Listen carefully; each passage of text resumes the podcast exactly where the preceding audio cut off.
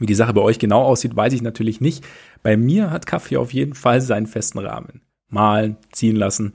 Es dauert ein bisschen. Nachts um zwei, wenn in Chicago Tip-Off ist, oder morgens um fünf für das schnelle Spiel vor der Arbeit, darf es aber natürlich gerne auch etwas schneller gehen. Zumal der Kleine jetzt nicht unbedingt von der schreienden Mühle wach werden muss.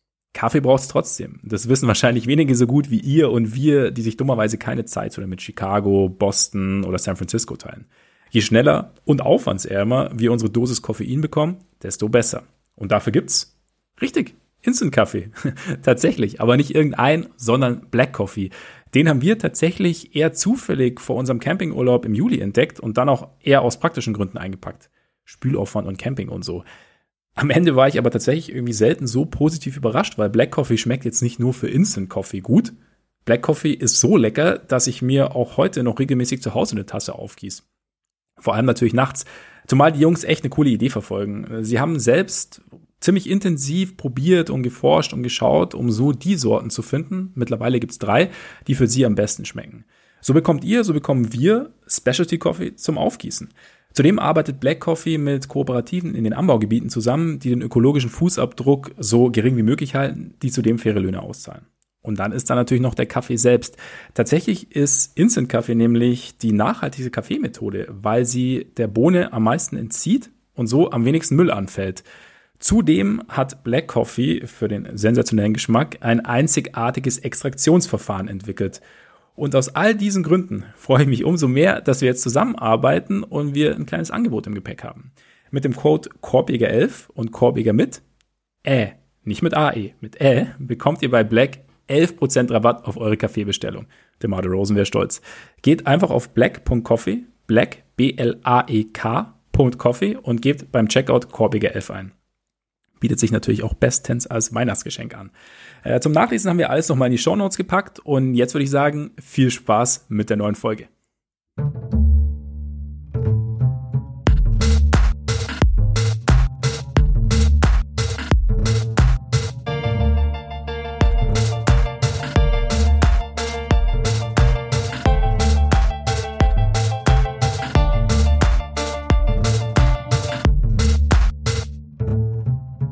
Freunde des gepflegten Korbballsports, herzlich willkommen zu einer neuen Ausgabe unseres Korbiger Podcasts. Schön, dass ihr wieder dabei seid, auch nach kurzer Pause. Jetzt sind wir zurück, alle sind wieder fit und äh, deshalb sitzt er mir virtuell wieder gegenüber der Genesene und äh, damit sicher wieder ungezügelte Ole Freaks.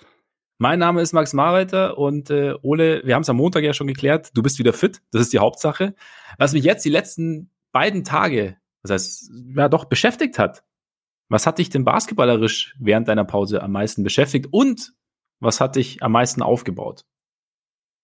Boah, das sind, das sind komplizierte Fragen. Also was, mich, was mich auf jeden Fall beschäftigt hat, waren, waren, waren die guten alten Timberwölfe. Also einfach, hm. weil, wir, weil das ja unser Bandwagon-Team ist. Da geht's Vollkommen dann, richtig. wenn ich richtig im Kopf habe, nächste Woche drum. Ähm, ja. Nee, die, die, haben, die haben mir Freude bereitet. Ansonsten war ein bisschen ärgerlich, wie viele Verletzungen es jetzt gab. Also ich war ja nicht der einzige Ausfall letzte Woche. Es, äh, das stimmt, das stimmt. Es summiert sich. Wir haben ja auch am Montag schon ein bisschen drüber gesprochen. Corona-Protokoll, jetzt alle möglichen Verletzungen. Ja. Und äh, jetzt gerade habe ich so das Gefühl, langsam bewegen wir uns dann halt doch in Richtung Trade Season. Also werden wir ja gleich auch ein bisschen drüber sprechen. Aber es geht so langsam los, dass die ersten Teams in Panik geraten und die ersten Stars vielleicht in Panik geraten und man dann mal schaut, wie sich das über die nächsten Tage so kredenzen wird, gerade ab dem, ab dem 15., also heute in einer Woche fliegen ja auch die Restriktionen für Free Agents aus dem Sommer aus dem, aus dem Fenster und es können deutlich mehr Spieler getradet werden und dann wird es, glaube ich, schon relativ interessant. Es könnte wild werden. Und äh, da es wild werden kann, sensationeller Übergang mal wieder. Ich das war das zuletzt ein bisschen zu kurz gekommen, jetzt aber mal wieder lohnt sich unsere Patreon-Seite umso mehr.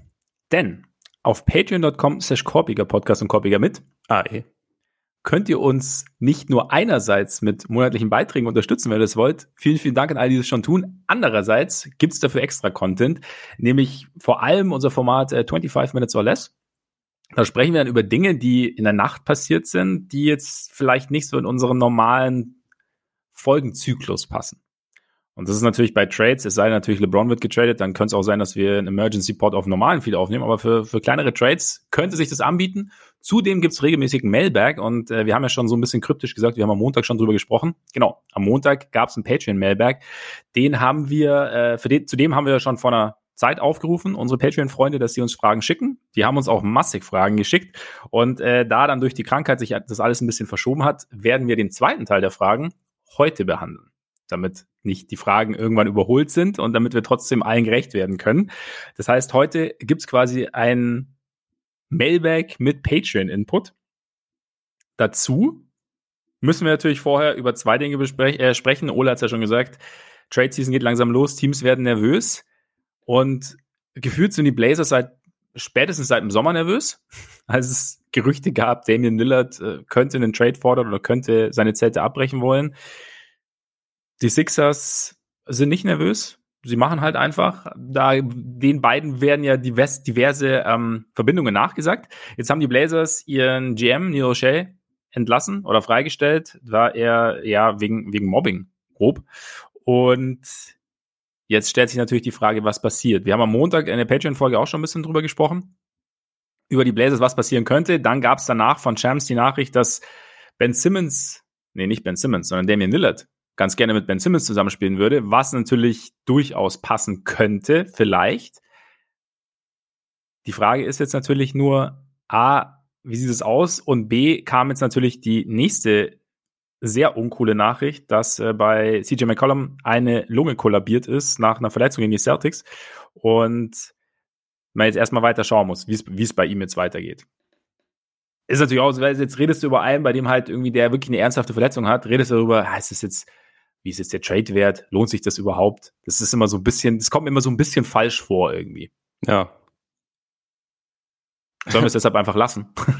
es ist halt schwierig. Ich meine, äh, das, das war vorher ja schon so, dass man sagen musste, die Verhandlungsposition war jetzt nicht einfach. Also weshalb, weshalb man durchaus auch dafür argumentieren könnte, dass es eigentlich für die Blazers als Team sogar der klügere Weg äh, wäre, wenn man halt einen richtigen Rebuild macht und halt auch schaut, was man für Lillard bekommt.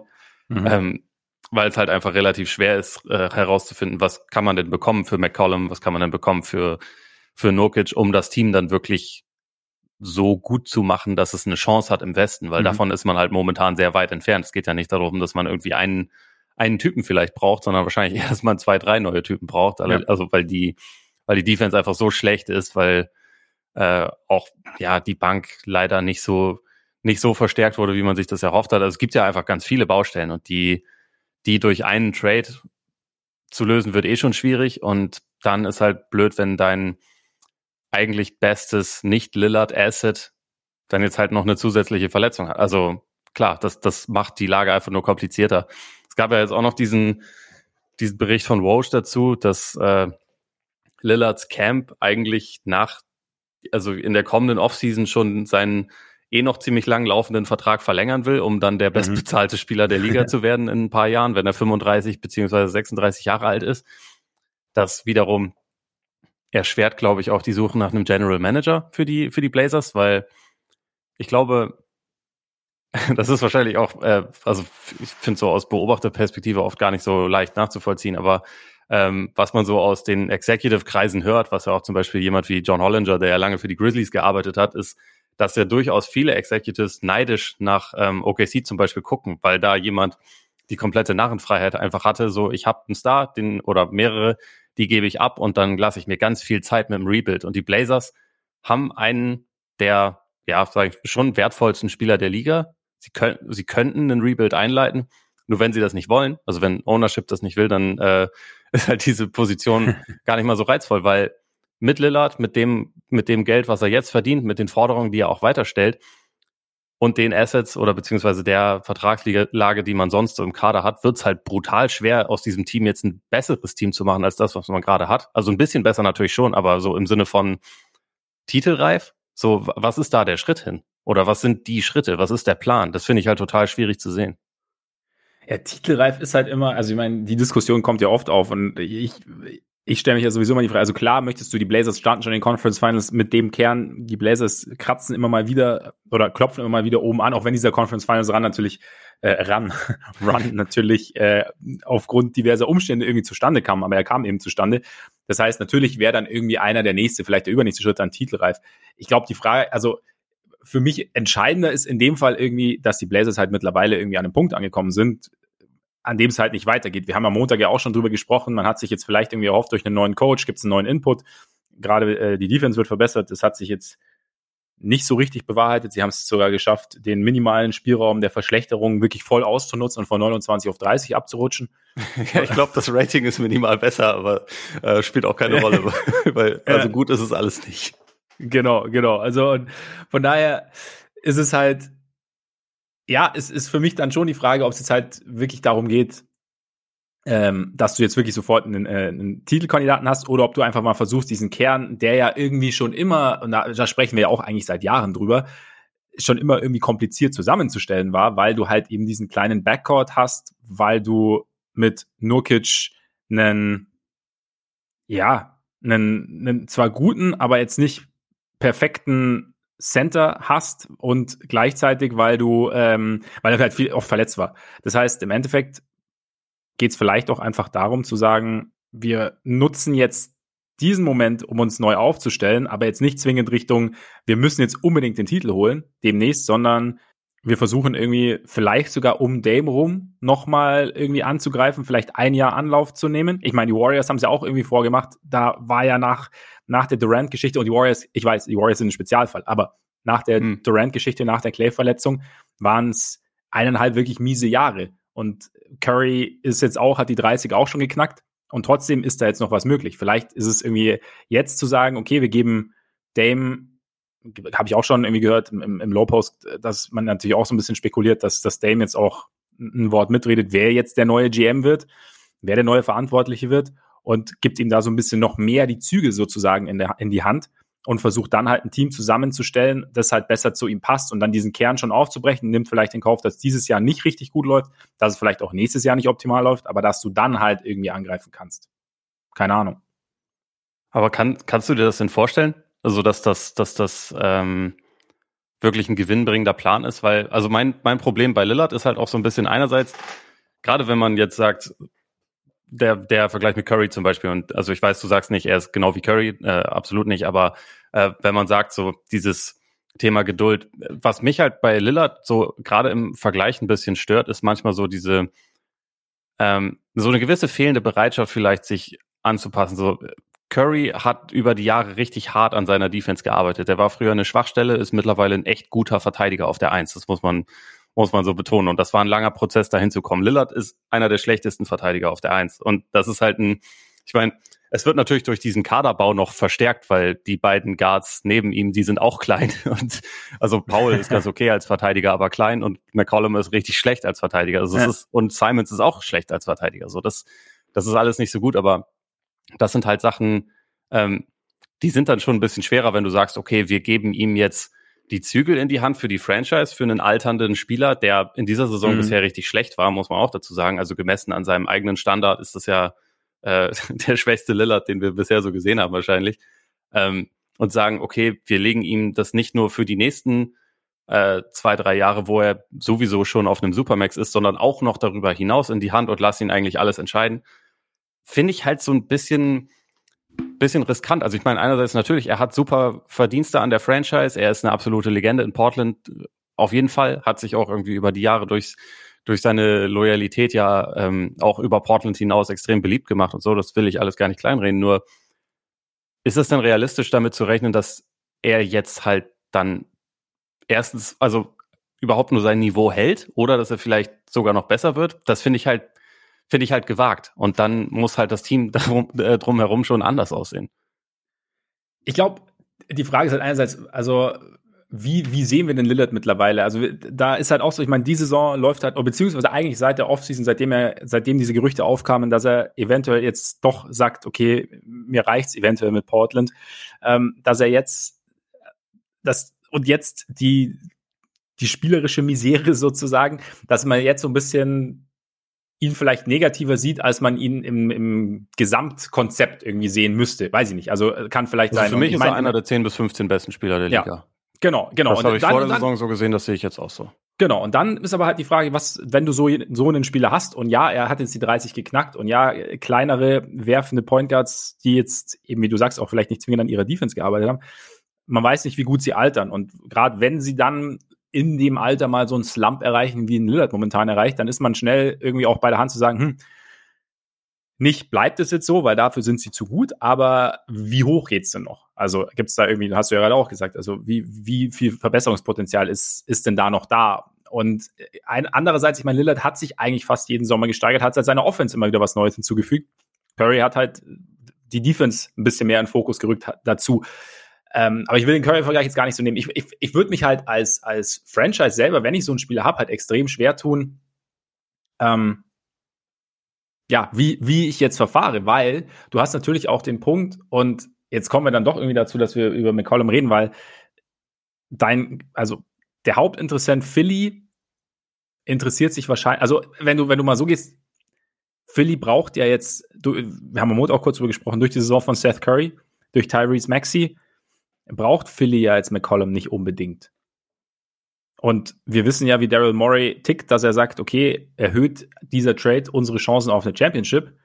Und ich könnte mir gut vorstellen, dass er momentan halt sagt, in dem Rahmen, dass es halt nicht so ist. Das heißt, dann wärst du halt dann wieder dabei, okay, du müsstest halt irgendwie versuchen, wenn du neu aufbauen willst, rund um Lillard aufzubauen. Vielleicht ist es sogar gar nicht blöd, vielleicht passt auch McCollum und Simmons zusammen. Ähm, dann hast du wieder den Punkt, dass natürlich du momentan keinen GM hast und Interims-GMs äh, dürfen ja selten irgendwie die ganz großen Dinge tun, weil sie ja normalerweise nicht die Strategie für die nächsten ein, zwei, drei, vier, fünf, sechs Jahre festlegen. Wenn dann ein neuer Mann reinkommt und sagt, ja gut, das hätte ich aber eigentlich ganz anders gemacht oder eine neue Frau, kann ja auch sein, dann ähm, ja, stellt sich dann, dann, dann, und du hast irgendwie dein, dein größtes Ass schon auf den Tisch gepackt, dann wird es natürlich schwierig. Also deswegen ist vielleicht diese, diese Lillard-Situation jetzt also kann es sogar sein, dass jetzt gar nicht, nicht, so, nicht so wahnsinnig schnell irgendwie was passiert. Aber ich fände es schon fahrlässig, sich nicht zu überlegen, wie ich in der jetzigen Konstellation, wenn ich schon jetzt einen neuen Coach habe, was auch immer, wie auch immer das jetzt mit dem Coach funktioniert, wenn ich jetzt ein neues Front Office aufbaue, wenn ich mir nicht überlege, wie ich dieses, diese Situation jetzt, und jetzt ist ja auch wahrscheinlich keiner mehr untra untradebar, war ja bei Neil O'Shea auch oft so ein Ding, dass er quasi die, die Leute, die er gedraftet hat, es waren so ein bisschen seine Schätze, die ja. er, auf die er auch so ein bisschen stolz war, die er dann auch nicht unbedingt abgeben wollte. Also ob das jetzt gut zusammengepasst hat oder nicht. Ich meine, er hat McCollum gedraftet, er hat ähm, auch ähm, Simons gedraftet und ja, war ja oft so das Ding, okay, Simons wollen die Blazers auf keinen Fall abgeben. Aber ja, McCollum war halt voll, voll sein, ja. sein Typ. Auf genau. Genau. Und ja, Simons passt jetzt auch nicht, nicht optimal dazu. Das heißt, ja, ich, ich, ich mich würde es schon überraschen, wenn man nicht den Versuch unternehme, Lillard mit reinzunehmen und zu sagen, hey, hm, wie, wie können wir denn das, wie können wir das Ding denn jetzt, jetzt drehen und vielleicht ein bisschen anders ausrichten, um dann, damit das Team vielleicht ein bisschen besser zu dir passt. Und ich meine, Lillard McCollum sind ja, sind ja gut befreundet, von daher ist das alles nicht so einfach, glaube ich. Aber ich könnte es mir schon vorstellen. Andererseits, ich meine, vielleicht. Ja, also, dass man seinen Input reinholt, klar. Die Frage ist halt einfach nur, ob es dann einen realistischen Plan geben kann, wie man dieses Ziel erreicht. Das, das ist halt für mich so die größere Frage, weil, weil sie halt nicht in der Situation sind, wo sie bei, bei Null anfangen oder so, sondern eher in der Situation sind, wo sie äh, recht viele hohe Verträge haben und halt schon einen bestehenden Kader haben, um den, also wo es halt nicht einfach so ist, okay, wir, wir, können jetzt alles so bauen, wie du das möchtest, sondern man muss halt ja mit der Realität arbeiten, was, was für, was für Möglichkeiten einem, einem vorliegen. Das meine ich halt so. Aber das, da, ob ja. da nicht vielleicht realistischer ist zu sagen, okay, wenn wir irgendwann richtig gut werden wollen, müssen wir vielleicht eher sagen, okay, Dame, wo willst du hin? Wir gucken, wir gucken mal, ob wir da vielleicht eine Lösung finden. Aber klar, das Auf wird nicht der erste, der erste Plan sein. Nee, auf jeden Fall. Vor allem, aber ich finde halt so dieses, also ich habe letztens mir auch wieder gedacht, ähm, als ich äh, Basketball Buzz, glaube ich, gehört habe, da ging es dann eben auch um die, um die Bulls. Also sorry, dass ich sie jetzt schon mit reinbringe, aber weil es irgendwie, weil das auch so ein bisschen so ein Ding war, da ging es dann auch so, okay, im Sommer hat keiner damit gerechnet gehabt und, und Zach Harper und so haben dann gesagt, ja, nee, darum geht's ja gar nicht, sondern dass sie ihre Zukunft geopfert haben, dass sie ihre Zukunft geopfert haben. Aber wir sehen dann, ich, ich finde immer so dieses, ja, was ist denn die Zukunft? Also wir, wir habe ich auch schon oft gesagt, wir feiern OKC und natürlich ist es irgendwie ein klarer Weg, den OKC geht. Und natürlich wir feiern OKC doch überhaupt nicht. Ja, nein, für ihre, für ihre Strategie. Also es heißt, OKC gewinnt jeden Trade, weil sie sich Picks holen, weil sie sich Picks holen. Und es ist natürlich irgendwie eine klare Strategie, wenn du sagst, wir haben jetzt irgendwie, wir wollen neu aufbauen, aber wann, wann, erstens, wann beginnt diese Zukunft? Ist für mich immer so eine Frage. Beginnt sie nächstes Jahr? Beginnt sie in acht Jahren? Man weiß es nicht so richtig. Vielleicht hat sie auch schon begonnen. Ähm, und zweitens ist es halt, ist es halt ein Weg. Und ja, die Bulls, keine Ahnung, sie werden dieses Jahr kein Meister, aber dieses Team, das sie jetzt zusammengestellt haben, bringt schon mal wahnsinnig viel mehr Reputation innerhalb der Liga und kann dann auch wieder ein Steigbügel sein, dass halt sich dann irgendwann ein Spieler dazu entscheidet, einen Vertrag da zu unterschreiben, wenn Capspace äh, vorhanden ist, oder dass man wieder ein Sign and Trade einfädelt. Die Strategie, überm Cap zu, zu operieren, wie es die Bulls gesehen äh, gemacht haben, haben wir ja auch nicht gesehen. Das heißt, der klare Weg, den man sich immer vorstellen kann, ist, okay, man reist ein, man, man, man verschifft seinen Star, man holt, kriegt vielleicht ein junges Talent zurück, kriegt Picks zurück, ist, ist klar, aber es, ich könnte mir schon auch vorstellen, dass es für einen GM ähm, interessant ist zu sagen, okay, das ist jetzt die Situation, es ist nicht einfach, aber ich habe einen Starspieler und ich habe Möglichkeiten vom von Ownership, äh, vom von den ganzen Verantwortlichen. Ich habe die Chance, um diesen Spieler herum was aufzubauen. Also von daher, da ist natürlich der, der Weg ist natürlich so für uns als Beobachter oder auch für mich als Beobachter natürlich schwerer zu sehen, weil es halt nicht ganz so klar da liegt, wie wir brauchen Picks und wir brauchen junge Talente. Ja, aber jetzt weiß ich immer noch nicht, wie du dir vorstellst, wie sie das Team um Dame um, äh, aufbauen können. Also was, was, was, äh, was wäre denn, was wäre denn äh, die Strategie? Das, das ist halt der Punkt, an dem ich irgendwie nicht so ganz weiß, wie, wie, wie man sich das vorstellt, weil sagen, okay, wir bauen ein neues Team um ihn auf, Klar, aber wie lange Zeit hat Siehst man dafür und wie, und wie soll das aussehen? Genau, das ist ja genau das Problem. Deswegen sagen wir ja so gern, ähm, ja, das, das geht jetzt nicht mehr. Es ist jetzt der einfache Weg zu sagen, äh, aber deswegen hast du ja ein Front Office, das quasi, wenn mich jemand gefragt hätte, wie sollen die Bulls aus diesem Tal der Post-Boylan, Post-Gar-Pax-Ära kommen, ich wäre nicht auf die Idee gekommen, die jetzt, die jetzt vor uns steht. Und ich glaube, das ist halt, deswegen ist es halt für uns als Beobachter einfach wahnsinnig schwierig, weil wir ja gar nicht so tief drin sind. Wie würde ich das, also was würde ich jetzt machen? Ich würde tatsächlich äh, versuchen, ob es irgendwie vielleicht über einen Drei-Team-Trade die Möglichkeit gibt, tatsächlich Ben Simmons zu holen. Klar, du hast irgendwie Fragen, ähm, du hast die Frage, wie es ist, Ben Simmons braucht den Ball in der Hand, Damon Lillard braucht den Ball in der Hand, aber kriegt man da irgendwas hin? Defensiv passt auf jeden Fall besser zusammen. Ich würde schauen, dass ich defensiv stärkere Leute rund um Lillard bekomme. Ich würde schauen, dass ich ähm, keine Ahnung, vielleicht, vielleicht würde ich probieren, irgendwann mal in, in Indiana anzuklopfen, da kommen wir ja gleich noch dazu. Und halt, und, und dann irgendwie so versuchen, Spieler zu holen, die einfach so ein bisschen von, von, von dem, was sie, was sie auf den Court bringen, besser zu Lillard passen und, und Lillards Schwächen besser kaschieren können als das, was es jetzt ist. Weil klar, jetzt, du hast halt einen Superstar, der eben, du hast ja vorher auch gesagt, die klare Schwäche hat in der Defense. Du hast aber halt eigentlich keinen Spieler wirklich, der diese Schwäche kaschieren kann. Und du hast, ja. sie haben nie diese Athletik auf dem Wing gehabt, die sie mal so halb mit, mit Aminu und, und, und Harkless hatten, die dann aber halt irgendwie das Problem hatten, dass sie irgendwann halt vorhin überhaupt keinen Dreier mehr getroffen hatten, haben.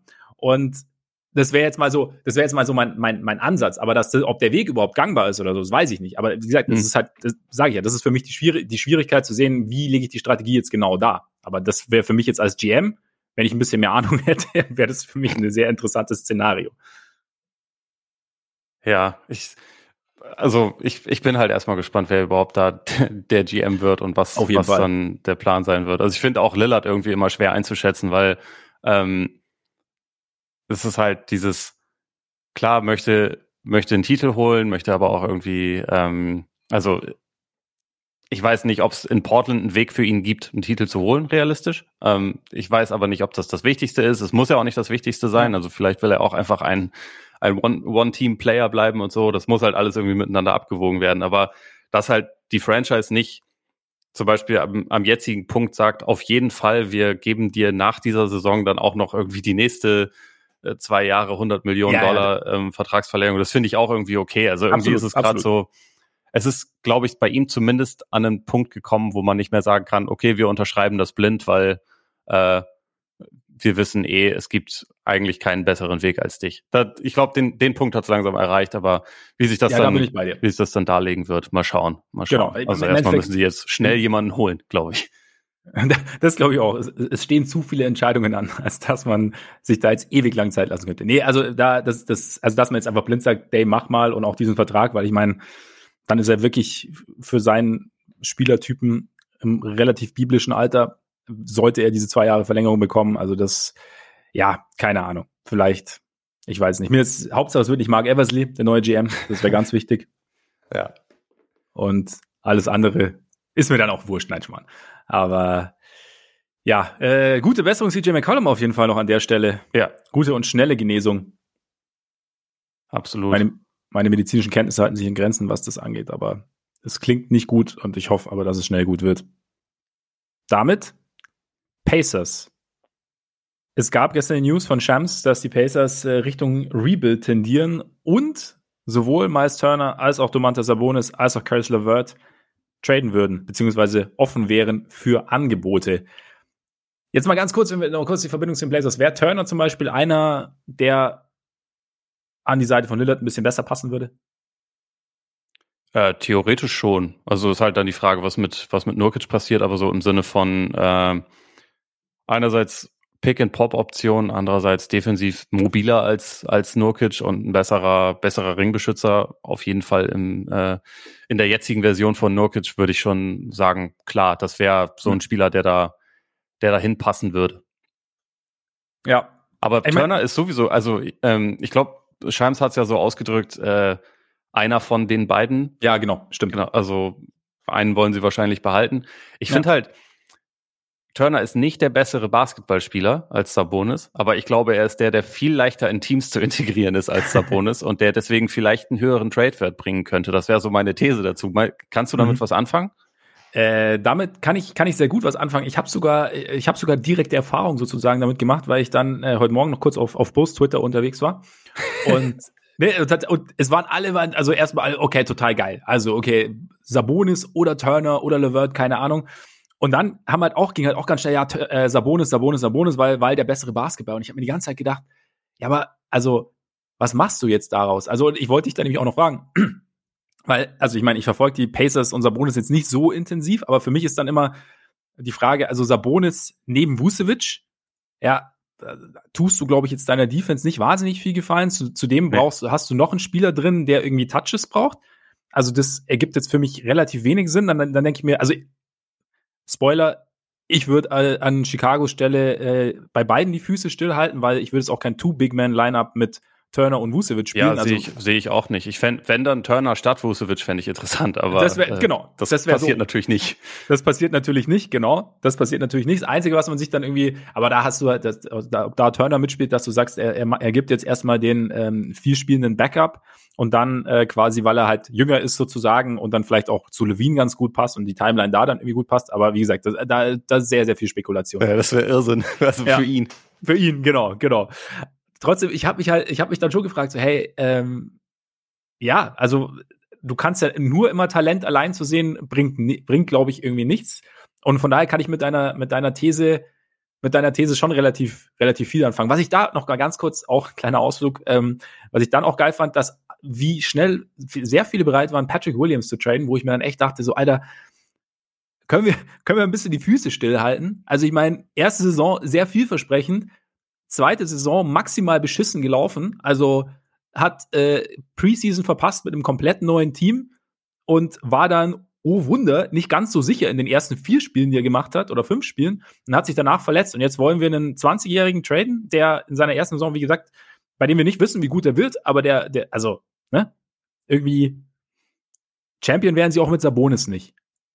Von daher, also da, da egal. Ich hätte tatsächlich, also ich bin auch, äh, ich meine, nicht wirklich, aber schon so ein bisschen überrascht, dass wir überhaupt auf die Bulls kommen, weil, also bei den beiden Bigs hätte ich jetzt überhaupt gar nicht äh, die mit den Bulls in Verbindung gebracht, sondern halt mit anderen Teams. Wie gesagt, ich war, genau, ich, ich war halt einfach nur sehr überrascht, dass das halt diese Diskussion heute Morgen irgendwie so, so lebendig geführt wurde und alle gesagt haben, ja, Sabonis her, Sabonis her, Sabonis her. Und ich mir die ganze Zeit gedacht, also, okay, und wie? Und, oder was, was genau ist dann der ganz, ganz große Vorteil? Weil irgendwie dadurch verändert sich ja auch die Statik deines Teams komplett. Ja. Aber lass mal damit Bulls äh, beenden, weil du hast gesagt, zu anderen Teams würden sie besser passen. Was, was wären denn so Teams für dich, die sich entweder um Turner oder um Sabonis bemühen sollten, Also ich finde für, für Turner das erste Team, was mir in den Sinn kommt, sind eigentlich auf jeden Fall die Hornets, weil die halt eine riesen. Lücke mhm. eigentlich auf der Center-Position haben, äh, weil das ein Team ist, was gerne Spacing hat und halt ähm, Guards beziehungsweise auch ein, äh, ein Forward in, in Bridges, der auch am, am Korb was anfangen kann. Turner ist halt jemand, der das Feld breit machen kann, der halt diese echt schlechte Defensive, die sie haben, ähm, die, wo halt vor allem ein Ring, Ringschutz fehlt, der die halt so ein bisschen verankern könnte. Also ich glaube, das wäre halt eigentlich ein ziemlich perfekter Fit. Ähm, wie gesagt, ich finde ihn grundsätzlich, kann ich ihn mir bei einigen Teams vorstellen. Wir hatten ja am Montag auch so ein bisschen, glaube ich, über, über das Thema Warriors gesprochen. Ja. Also weil wir da halt dachten, so, da könnte man auch überlegen, ob man die Center-Position nicht irgendwie upgraden sollte. Ich weiß nicht, ich weiß nicht, ob das äh, passieren wird, aber Charlotte könnte ich mir schon ganz gut vorstellen. Was meinst du? Also vom, vom Fit her auf jeden Fall. Ich meine, das Thema, dass, dass bei Charlotte Länge am Ring fehlt, auch hinten ist, ist ja irgendwie schon lang da und dass das Turner verteidigen kann, wissen wir auch. Also von daher könnte ich mir den Fit schon vorstellen. Die Frage wäre, was, was wäre jetzt dann, was bekäme Indiana? Ja, das da? ist halt so ein bisschen die gute Frage, auch in welche Richtung sie gehen wollen. Ne? Also ja. ähm, Charlotte hat natürlich ein paar, paar junge Talente. Da ist halt die Frage, wer dann für äh, für Indiana interessant ist, also ob, ein, ob man ein Paket um, um James Booknight plus Picks, ob das irgendwie in die Nähe kommt oder also ich meine letzte äh, vor vor anderthalb Jahren wollten sie unbedingt Gordon Hayward haben, ob man Stimmt, ja. da irgendwie was macht, glaube ich aber auch nicht. Also das ist halt so ein bisschen komplizierter zu sehen. Äh, ich ja. glaube, das ist halt auch so ein bisschen die Frage, was was Indiana jetzt eigentlich äh, für für Spielertypen dann ins Visier nehmen will, weil eigentlich also Wer, wer ja jetzt nicht getradet werden würde, ist einmal Chris Duarte und ähm, Michael Brockton. Damit hast du im Prinzip ja schon zwei Leute im Backcourt. Ja. Deswegen ist dann wahrscheinlich nicht der, der realistischste Weg, auf jemanden wie Book Knight zu gehen. Aber ähm, ja, weiß ich nicht. Hayward. Aber es ist aber die Frage, ob, ob Charlotte dann zu viel. Ja, und ich meine, für, für ein Rebuild macht das natürlich eigentlich auch ja, keinen eben, Sinn, genau. sich, sich Gordon Hayward reinzuholen. Das ja. ist nur meine Wunschvorstellung. Aber ich bin bei Fake Trades auch immer nicht so gut. Ich bin, also ich weiß immer nur das, äh, das Kernstück. Und dann ja, ja, genau. der ja. Rest ist schwierig. Ja, so, so ist es bei mir auch. Also dann irgendwie auch Trade Machine. Also mich, ich meine auch, das auch immer. die Bugs, wenn sich dieses Thema mit Brooke Lopez irgendwie noch länger zieht, werden die natürlich ein Team, was jemand wie Turner total gut brauchen könnte. Aber auch da ist die Frage, ob das in irgendeiner Form zu realisieren ist. Ja. Und Division intern wird ja generell nicht so wahnsinnig gern getradet, eigentlich. Wobei, glaube ich, die die, die Wege der Bucks und Pacers, was die, was das Seeding angeht, sich in den nächsten Jahren vielleicht nicht zwingend kreuzen werden. Ja. Wen, wen ich auch noch ganz interessant fand, sind die Raptors. Also die halt irgendwie mhm. äh, zwar viele langarmige Dudes haben, aber eigentlich wenig Leute, die jetzt klassisch auf die Center-Position zu setzen sind. Also die, die experimentieren ja. ja auch relativ viel rum, aber so die, die designierten Center sind Precious Achua und Cam Birch und die sind beide halt absolut keine keine Seven-Footer. Also ja. eher, eher ein Stückchen kleiner. Ob es da nicht Sinn machen würde, zu versuchen, ein Paket zu schnüren, um, um jemanden wie Turner da reinzuholen, wäre noch ja. eine Möglichkeit, ne? Ja, auf jeden Fall. Dallas irgendwie vielleicht sogar versuchen mit mit äh, Turner und Levert irgendwas zu machen und dann ja da, da, da, Dallas wäre so das erste Team abgesehen von den Knicks vielleicht noch die mir in den Sinn gekommen wären für Levert äh, der mhm. halt auch irgendwie mit seinem Skillset gar nicht so leicht zu integrieren ist, weil das halt auch irgendwie ein relativ balldominanter und nicht ganz so effizienter Scoring Guard ist. Ja. Ähm, aber könnte, könnte mit dem, was er kann, bei den Mavs an sich schon reinpassen. Auch auf der, auf der Center-Position, ja, ja, es ist halt so die Frage, willst du Porzingis mehr auf der 5 haben in Zukunft? Willst du ihn mehr auf der, auf der 4 haben? Das ist da, äh, was ist da der, der richtige Plan. Ich meine, bei dem Mess ist sowieso ein bisschen schwer einzuschätzen. Ähm, tja. Ich meine, die, die Frage ist ja auch so ein bisschen dann, ob du nicht vielleicht sogar, also quasi versuchst, rund um Porzingis dann eben Levert und, und Turner zu bekommen und dann halt irgendwie so ein bisschen Achso, ja, quasi Porzingis mit abgeben, meinst du? Ja, genau. Damit Rick Carlisle sich die Kugel gibt. Oder damit er ihn, damit er, damit er ja. ähm, Porzingis auch in Indiana nicht aufposten lassen kann. ja, genau, genau. Das, ja, aber, ja, deswegen dachte ja. ich nämlich, oh, okay, Paul, so ein paar Lieblinge von Carlisle ja. gibt's ja noch in Dallas, vielleicht kann man da ja was machen. Ja, stimmt, vielleicht, ja, stimmt, vielleicht, das, das, das könnte, könnte ihr Segen sein. Oder du machst halt auch dann drei, vier, fünf, acht Team-Trade raus, ja. dass dann, dass die, die, dass, dass mehr Spieler in Bewegung kommen irgendwie. Aber ja, Stimmt natürlich, stimmt natürlich. Ah, ich wüsste nicht, ja, sonst. Was wäre sonst noch ein Levert-Team? Du hast gesagt, eins der Teams für Levert, also nix auch. Ja, klar. Nix hatte ich noch. Ein Team hatte ich gestern auch noch im Sinn. Wer war das? Ähm, Sixers vielleicht. Also, mm. ist halt auch noch ein Team, was Perimeter Creation an sich natürlich trotzdem brauchen kann. Da haben wir auch schon drüber gesprochen, dass halt der dass halt der Backcourt gerade auch andere Stärken hat und äh, schon Spieler, die ganz gut sind, aber also es ist ja, ja, trotzdem nicht ausgeschlossen, dass man in Zukunft auch sagen würde, jemand wie Curry kann man auch äh, vor der Bank bringen. So die Möglichkeit besteht schon, aber ich weiß nicht, also eigentlich ja. sind ähm, ja, oder Levert von der Bank. Ja, oder Levert von der Bank. Ist halt die Frage, ob er das dauerhaft will, aber die Möglichkeit, die Möglichkeit ist schon da. Die Nuggets könnten natürlich momentan jede Firepower im Backcourt gut gebrauchen. Stimmt, ja. Aber sonst, ja, ich meine, eigentlich ist er ja ein talentierter und guter Spieler. Es, es gibt halt einfach ja. nur so ein paar, paar Probleme, die ihn begleiten. Also die Verletzungsanfälligkeit, wie gesagt, nicht die allergrößte Effizienz und schon äh, ist halt schon jemand, der den Ball relativ viel braucht auf einer Position, die recht gut besetzt ist. Deswegen ist der das Markt dazu, vielleicht ja. gar nicht so gar nicht so riesig. Cleveland könnte sich natürlich auch wegen ihm vielleicht melden. Ähm, je nachdem, wie, wie da der weitere Plan mit Sexton ist, der Restricted Free Agent wird und die Saison halt verpasst, die restliche. Mhm. Ja, ja. Wer mir noch bei Turner in den Sinn kam, wo wir letztes Jahr auch immer eigentlich gedacht haben, so das wäre doch eigentlich derjenige, der neben Zion spielen sollte, sind halt die Pelicans. Mhm. Die stinken natürlich momentan bis zum Himmel. ich habe, äh, ich habe, ich weiß gar nicht mehr, wo ich das äh, vor ein paar Tagen, wo es die Diskussion darum gab, aber wo einer meinte, ähm, dass er mittlerweile, dass ihn auch nicht schockieren würde, wenn wenn Zion diese Saison gar nicht spielt. Wer weiß. Okay. Also, so äh, so schlimm möchte ich das Bild noch nicht malen, aber an sich, so vom, vom Spielertypen offensiv, der auf der, also der als Center wirklich gut neben Zion passen könnte, ist ja schon jemand wie Turner eigentlich. Ähm, ja, absolut, absolut. Und, also ich meine, einer, der Pakete schnüren können die wunderbar. Also sie haben zwar nicht alles hohe Lottery-Picks in Zukunft, aber sie haben ja ganz viele, ganz viele Picks, die sie traden können. Sie haben auch ein paar junge ja. Leute, die sie traden könnten. Also äh, probieren könnte man da schon was und die könnten im Prinzip wahrscheinlich bessere Angebote machen als fast alle anderen Teams, die wir so, die wir so in der Verlosung haben. Ja, das stimmt. Und es wäre tatsächlich dann eigentlich einfach mal der Versuch, wirklich fit zu sein und irgendwie hinzubekommen als, äh, als Big Man. Also nichts gegen Jonas Valanciunas, der ja eine äh, ne, ne gute Saison spielt eigentlich. Ja, aber ja, Valanciunas ist super, aber halt vielleicht nicht dauerhaft der perfekte Fit. Ich meine, das haben wir noch gar nicht gesehen, ne? Das, so deswegen ja, ist es auch genau, es ist so spekulativ, spekulativ, aber ja, ja. Aber interessant, interessant finde ich es tatsächlich, ja. Das stimmt. Das stimmt. Hast du für Sabonis noch irgendein Team? über den haben wir jetzt weniger gesprochen. Ja, über den haben wir weniger gesprochen. Obwohl er der beste Spieler von den dreien ist. Der einzige, ja, der zweimal All-Star war. Ja. Aber, aber komplizierterer Fit. Ja, ne? Irgendwie schon. Hat, ich meine, offensiv kann ich mir ihn bei den Warriors irgendwie schon vorstellen, halt, weil er so ein guter Passer ist. Ja. Und weil er ihnen halt so eine ganz, ganz neues Stilmittel noch geben würde, aber es würde sich halt sehr ändern und defensiv weiß ich halt nicht, wie gut das dann ähm, aussehen kann dauerhaft.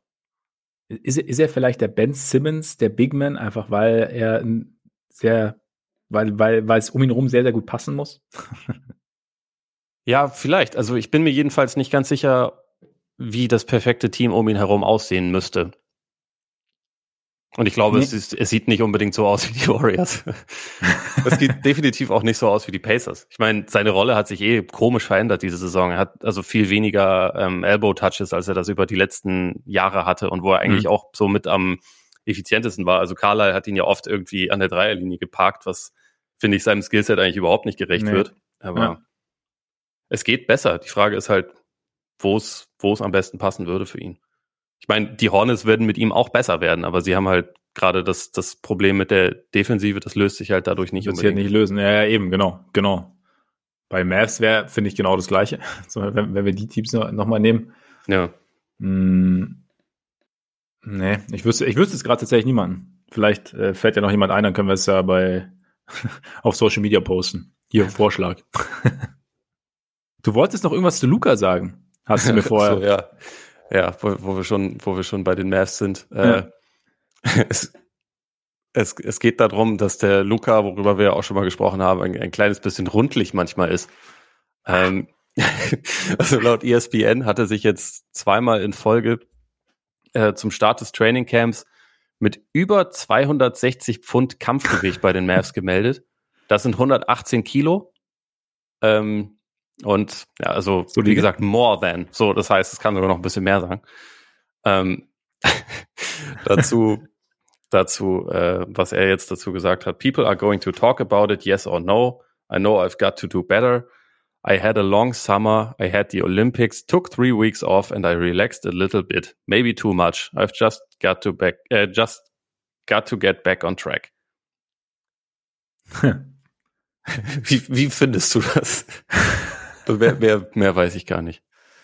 Ja, ich meine, wir, wir hatten das Thema schon oft. Ich finde halt, bei, bei ihm frustriert es mich halt einfach immer so, weil ich mir halt denke, wenn der halt, wie gesagt, er muss jetzt nicht daherkommen wie, wie Andre Iguodala oder so, aber wenn er halt fit wäre, denke ich mir immer, okay, was, was, was wäre da möglich? Also gerade so, weil es halt eben, da war ja auch im Bill Simmons Podcast äh, mit Haralabos Vulgaris, der ja gut auch nicht, also die beiden scheinen sich auch nicht so grün gewesen zu sein, als er in Dallas war, aber er hat auch gesagt, wenn du halt nach einer gewissen Zeit schon einen hochroten Kopf hast, einfach weil du nicht mehr kannst, das ist halt scheiße, wenn du derjenige bist mit der höchsten Usage, so ungefähr.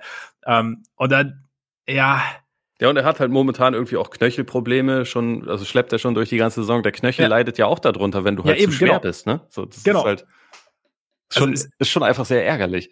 Ja, es ist halt dann irgendwie doch so ein, so der, der berühmte Domino-Effekt. Und von daher ist es halt, wenn es dir einmal Domino's passiert. Pizza oder was? Hä? Ja, genau, ja, genau, ja.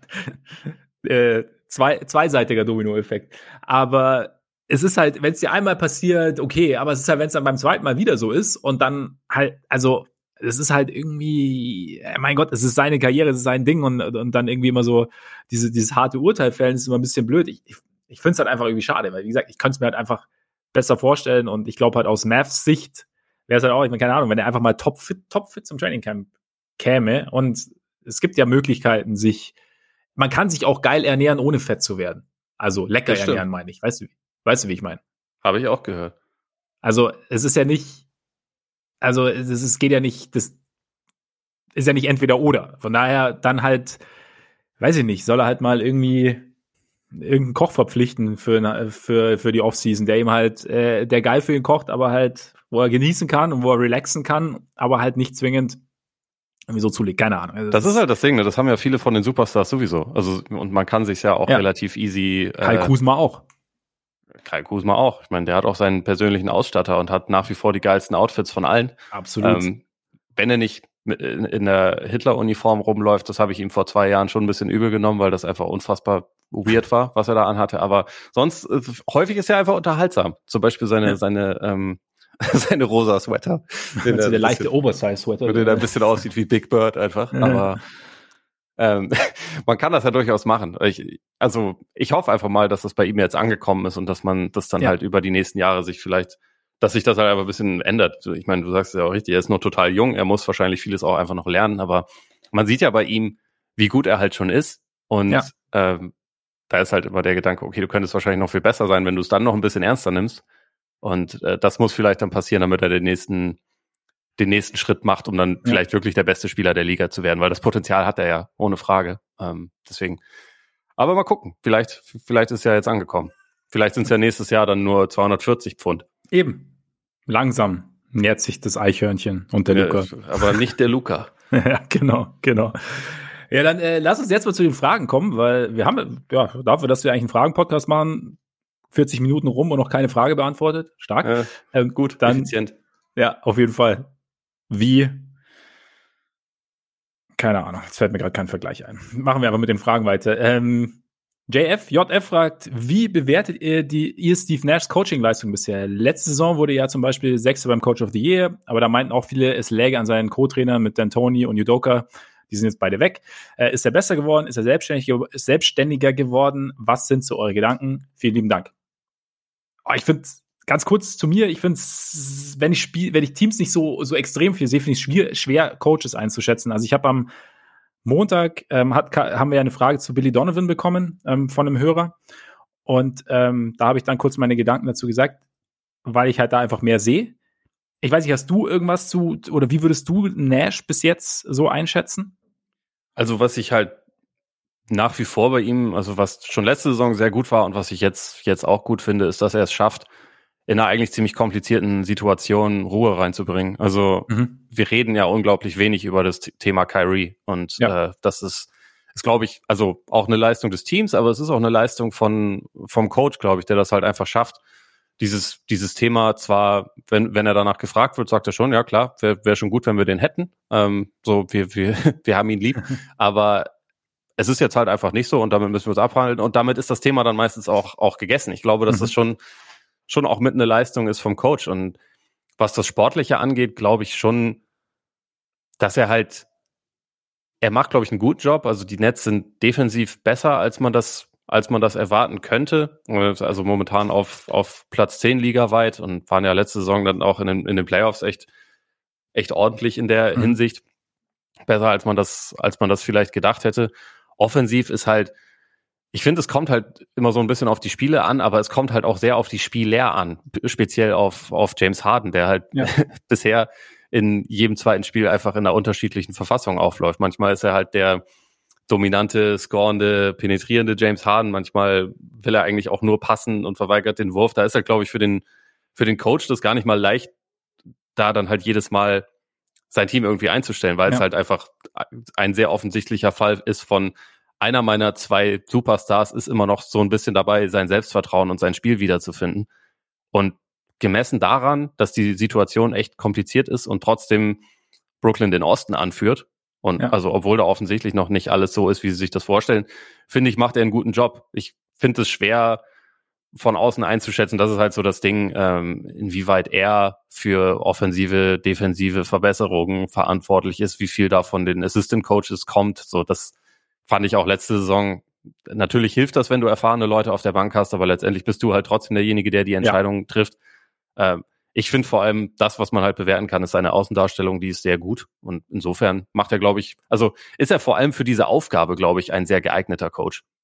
Ja, das war ja am Anfang sowieso so ein bisschen das Ding, als sie ihn verpflichtet haben, dass sie da halt also jemanden wollten, der mit diesen Stars gut umgehen kann und der, der das gut moderieren kann und der einfach eine Persönlichkeit hat, die, die eher einnehmend ist. Und das, glaube ich, auch funktioniert. Und ja, ich finde generell auch die Diskussion immer bei, bei, bei Coaches, bei denen wir selber nicht wissen, wer sie oder äh, wann, wie entscheiden wir drüber, zu sagen, okay, das ist, das ist quasi der Head Coach, der jetzt hier die, die positiven Entscheidungen trifft oder die negativen Entscheidungen trifft und äh, oder, ah ja, der Coaching-Staff ist schon auch ziemlich gut. Also im Endeffekt ist es, glaube ich, klar, unterscheidet sich die Gewichtung sicherlich von Team zu Team, aber es ist immer ein Teamjob sozusagen. Also ja.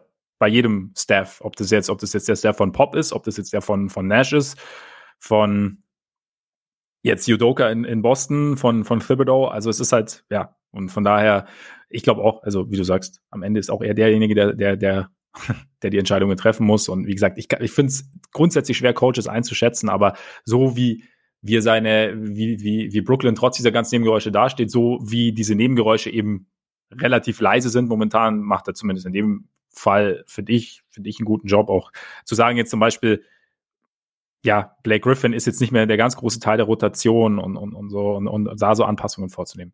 Auch ähm, vielleicht noch, weil, weil die Frage ja nach seiner Selbstständigkeit kam. Ich glaube, es ist schon auch, es kann eine absolute Stärke sein von Coaches, wenn sie halt nicht sagen, ich weiß alles, sondern auch ja. sagen, ich hole den Input ein von jedem. Also ich meine, Steve Kerr, da gab es ja dieses Beispiel, der irgendwie mal sein Video-Guy während den Finals dann hervorgehoben hat, Nick Uren von den, von den Warriors, der irgendwie gesagt hat, hier, ähm, Tony Allen müsst ihr nicht verteidigen und sie deshalb dann auf, auf Small umgestellt haben und so. Da hätten, hätten vielleicht auch viele gesagt, so, nö, ich habe ich hab jetzt hier irgendwie meine Herangehensweise und er hat halt nicht nur sich den Input äh, eingeholt, sondern er hat dann auch noch öffentlich gesagt, okay, und das war übrigens, äh, das war übrigens auch eine Idee, die gar nicht ursprünglich von mir kam, sondern ja. die Person hervorgehoben und auf die Art und Weise demonstrierst du ja auch erstens, so ein bisschen Teamverbundenheit und gleichzeitig aber auch ein gewisses äh, Selbstbewusstsein, weil du halt nicht darauf angewiesen bist, dass du derjenige bist, dem am Ende der Arsch gepudert wird. Das ist halt auch, äh, zeichnet für mich auch eine,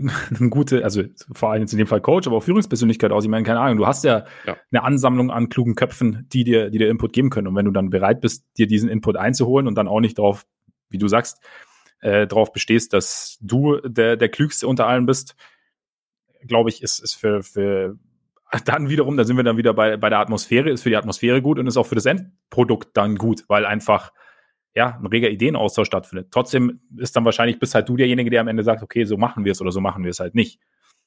Ähm, aber ja, nee, auf jeden Fall. Curse ist ein ganz gutes Beispiel. Dann lassen wir weitergehen zu Sebastian und Gloindil, weil die ähm, gleiche Frage, also ähnliche Fragen gestellt haben. Es geht um den äh, Hall of Fame, äh, Hall of Game, Entschuldigung, Hall of Game Podcast, den du mit Dre und Len Werle. Len Werle zusammen machst, genau. Äh, ziemlich cooles Ding, genau. Äh, da gibt's auch erstmal von Sebastian einen Shoutout. Und äh, da im ersten ging es ja um Allen Iversons Game und der, habt ihr ja gesagt, der, der hätte in keine Zeit so wirklich gepasst, aber da doch irgendwie überall hin, weil er einfach Iverson war. Gibt es sonst noch Spieler, bei denen ihr sagen würdet, dass das zutrifft? Liebe Grüße aus Wien. Ähm, Gloindil war, ähm, er ist auch durch äh, AI sozialisiert in die NBA gekommen und du hattest dich ja auch als Fan geoutet. Welche Spieler, Top 5, sind im Spiel dem unbestritten, Grins, besten NBA-Guard aller Zeiten ähnlich? Und dann kommt noch eine Frage an mich. Äh, wie viel MJ-Flashbacks hast du pro Spiel? wenn du, äh, wenn du die, äh, wenn du dem Hard Rosen beim Jump zusiehst. Letzte Frage war Kemba eine gute Idee für die Knicks. Ich hätte mit, äh, ihn mit mehr Zug zum Korb vorgestellt. Ihr seid großartig, muss man ja auch mal sagen. Vielen Dank. Danke. Iverson. Iverson. Äh, also eigentlich sind es ja, sind's ja mehrere Fragen in, ja. in einer. Also was so, was wir mit dem, er passt in keine Zeit so wirklich, aber dann doch irgendwie überall hin, war so ein bisschen gemeint, der hätte sich wahrscheinlich zu keiner Zeit so richtig umgestellt. Also wenn er in den 70ern gespielt hätte, mhm. hätte er wahrscheinlich so gespielt, wie er jetzt gespielt hat. Wenn er heute spielen würde, würde er wahrscheinlich ähnlich spielen. Das Spiel um ihn herum wäre anders, ähm, aber er würde wahrscheinlich sein Ding machen. Ich finde es gar nicht mal so einfach, da Vergleiche zu ziehen, also weil es halt schon auch ein sehr, sehr einzigartiger Spieler ja. war. Was man so hört, Pete Maravich käme mir da in den Sinn. Also einfach, mhm. weil das auch so ein. Ja, hätte ich auch gedacht, ja vielleicht eine Art Eigenbrötler war, ähm, der, der halt irgendwie das Spiel auf seine Art und Weise gespielt hat und damit auch äh, alles verzaubert hat und dann aber vielleicht nicht, nicht überall perfekt reingepasst hätte. Äh, George Gervin vielleicht, ähm, mhm. über den übrigens die neue Hall of Game Folge ist. Also äh, da, da haben wir uns mit ihm auch nochmal befasst. Gut ähm, reingebracht. Absolut. Hast du sonst so Leute, die dir bei der Beschreibung einfallen würden? Ich habe halt natürlich, äh, den wir immer wieder an solchen Stellen gerne erwähnen, Jason Williams. Ja, ja, ja, definitiv. Wäre bei mir noch einer gewesen. Ich glaube, der ja, hätte halt immer sein, sein Ding so durchgezogen. Sonst, ja, finde ich es find ich's schwierig, so diese. Wer hatte. Wer, ich meine, Alex English vielleicht noch, oder, oder so. Aber das, ist, ja. das sind Leute, die. Dr. J? äh, Dr. J, ja. Ja. Stimmt. So diese, ja, diese, diese, ähm, ja, damals für ihre Zeit schon überathletischen Guards irgendwie, die so eine gewisse Eleganz im Spiel hatten, die hätten die wahrscheinlich heute ähnlich ausgepackt. Oder halt vorher quasi. Also von daher gibt es irgendwie noch so noch, noch irgendwie halt Spieler, die jetzt weniger im Fokus standen, überlege ich noch. Aber es müssen gleichzeitig halt irgendwie schon auch welche sein, die echt gut waren. ja, ja, genau, ja, ja. Ähm, Nee, für mein, den, für den Moment. Kwame Brown war auf seine Art auch einzigartig. Also. Antoine Walker war auch noch ziemlich einzigartig. Aber der, mhm. der wäre heute, glaube ich, äh, der hätte heute einen höheren Stellenwert, als er ihn während seiner Karriere hatte. Deswegen passt da vielleicht nicht wirklich, dass er, dass das, ähm, also ich glaube, der würde in die heutige Zeit besser passen, als er damals ja. reingepasst hat. Deswegen passt das nicht so ganz. Wir können ihn mal wieder erwähnen, vielleicht Andre Miller. Immer, immer. Der Professor? Ja, stimmt. Hätte in jeder Zeit gelehrt, auf seine Art. Glaube ich auch. Und er hätte, er hätte auch in jeder Zeit wahrscheinlich sein, sein Spiel so durchgezogen, wie er es, ja. wie er es gemacht hat. Ja. Genau. Und äh, dann wäre noch das andere, wer, wer ist im, im Stil ihm ähnlich? Mhm. Ähm, das hatten wir auch dann in, in der äh, zweiten Folge zu Iverson so ein bisschen, bisschen beantwortet. In der aktuellen Liga würde ich halt sagen, am ehesten Morant, aber auch nur was bestimmte Teile seines Spiels angeht. Also weil er ein mhm. besserer Passer ist und grundsätzlich, glaube ich, auch mehr, mehr an Playmaking interessiert ist und so. Es ist nicht der gleiche Spieler, aber so dieses, dieses Fuck you-Element und so dieses, ich bin zwar kleiner, aber ich dominiere trotzdem körperlich. Ja. Das ist halt etwas, wo ich sagen würde, dass das äh, eint ihn so ein bisschen mit Iverson. Das war auch bei, bei ähm, anderen athletischen Guards, also bei Westbrook war das eine Zeit lang so, auch wenn das natürlich ein ganz anderer Spielertyp ist, aber ja. ähm, da gab es halt so, es gibt halt immer eher so Elemente, beziehungsweise Fragmente von Iverson, die sich äh, übertragen haben, dann auch Spieler nach ihm. Also auch so das Thema, ähm, kleiner Scoring Guard, über den halt die Offense aufgezogen ist. Das ist ja also so richtig erst nach Iverson ist richtig groß geworden. Ähm, mhm. Die haben dann alle anders gespielt. Also die meisten nehmen halt viel mehr Dreier, aber äh, es kommt halt viel oder es folgt viel dem, dem, ähm, diesem Prototyp, den er gesetzt hat. Es wurde halt weiterentwickelt. Also Curry ja. ist mit seinem Wurf natürlich in gewisser Art eine, eine Weiterentwicklung. Ja, stimmt, klar. Also man die, die, die Range dann irgendwie hinzuzufügen, ist ja ist 2.0 sozusagen. Die, natürlich, wen wir da an der Stelle natürlich auch nicht vergessen dürfen, ist ähm, 2012 bis 2000, 2012, 2013? 2013, 2014, Nate Robinson. Stimmt.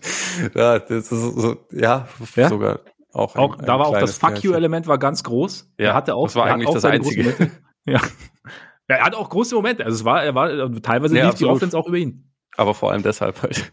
Hinten hat Joachim den Laden dicht gehalten und vorne durfte Robinson kochen. Ja. Also von daher. Große Zeit. Ja, ey, ohne Scheiß, war eine, war, war eine ziemlich geile Zeit eigentlich. War ein geiles Team. Fast so geil wie jetzt. Aber nur fast.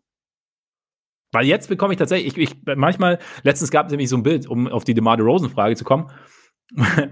ich glaube, gegen Brooklyn oder gegen die Knicks, wo auch irgendwie ein, ein Dagger kurz vor Schluss, ähm, so von der Freiwurflinie ungefähr, und dann gleichzeitig der, der Wurf von Jordan über Elo, war natürlich etwas wichtiger damals von Jordan, aber so dieses Midrange-Game ist schon, es, es, es, es kommt schon so vom, vom Gefühl her kommt schon so ein bisschen, kommt schon so ein bisschen hin. Also vor allem auch, dass du halt so einen Scorer hast, dem du gerade halt einfach mal den Ball geben kannst im vierten Viertel und der halt einfach sein Ding durchzieht, egal wer da irgendwie kommt. Ist natürlich kein MJ-Niveau, was, was, ähm, was der Rosen da bringt, aber es ist schon ein Hauch, ein Hauch, würde ich sagen. Ich glaube dir. Hast du nicht jedes Spiel gesehen, oder was? Das nee. ist doch mein. Die, Bull, also die Bulls sind offiziell. Die Bulls sind offiziell Bulls momentan Team. Äh, tatsächlich ganz gerne zu. Also das ja? äh, auf jeden Fall. Aber äh, nee, ich, ich, ich finde Vergleiche mit, mit MJ müssen nicht sein. Man kann, ja man kann die Kirche auch im Dorf lassen, aber DeRozan ist, ist sehr gut. Er ist auch ein sehr guter Spieler aus der Mitteldistanz, definitiv. Auf jeden Fall, auf jeden Fall. Dummerweise jetzt gerade im Covid-Protokoll und man weiß, glaube ich, immer noch nicht, wenn es blöd läuft, mindestens zehn Tage raus. Er kann sich aber, glaube ich, noch frei testen. Mit zwei Negativen innerhalb der nächsten 24 Stunden. Fingers crossed. Aber naja, ähm, Kemba hatten wir am Montag auch schon kurz drüber gesprochen, ähm, ob es eine gute Idee war. Gab es nämlich noch eine andere Frage auch dazu im ersten Teil und ähm, mit mehr Zug zum Korb.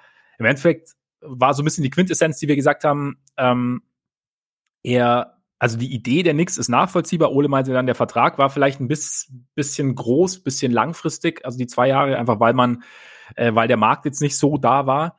Ähm, aber äh, gleichzeitig es zu versuchen, zumal es ja irgendwie eine Schwachstelle der Knicks hätte beheben können, fanden wir beide eigentlich so, also widersprich mir, wenn, wenn ich es falsch in Erinnerung habe, fanden wir beide in Ordnung. Nee, und ja, mehr Zug zum Korb hat, hat Ole dann auch gesagt. Das ist halt so ein bisschen, das ist halt gerade so ein bisschen das Problem, dass das halt aufgrund der Verletzungen irgendwo ja, dass er sein, seine Explosivität so ein bisschen verloren hat. Und dann wird es natürlich schwierig. Ja. Nichts mehr hinzuzufügen? Nee, nee, das ist halt, den hatten wir abgehandelt. Momentan genau. ist er kein Rotationsspieler mehr in genau, New York. Ist, genau, mittlerweile aus der, äh, aus der Redaktion geflogen, aus der nicht aus der Rotation. Dann äh, Benjamin, hi Max und Ole.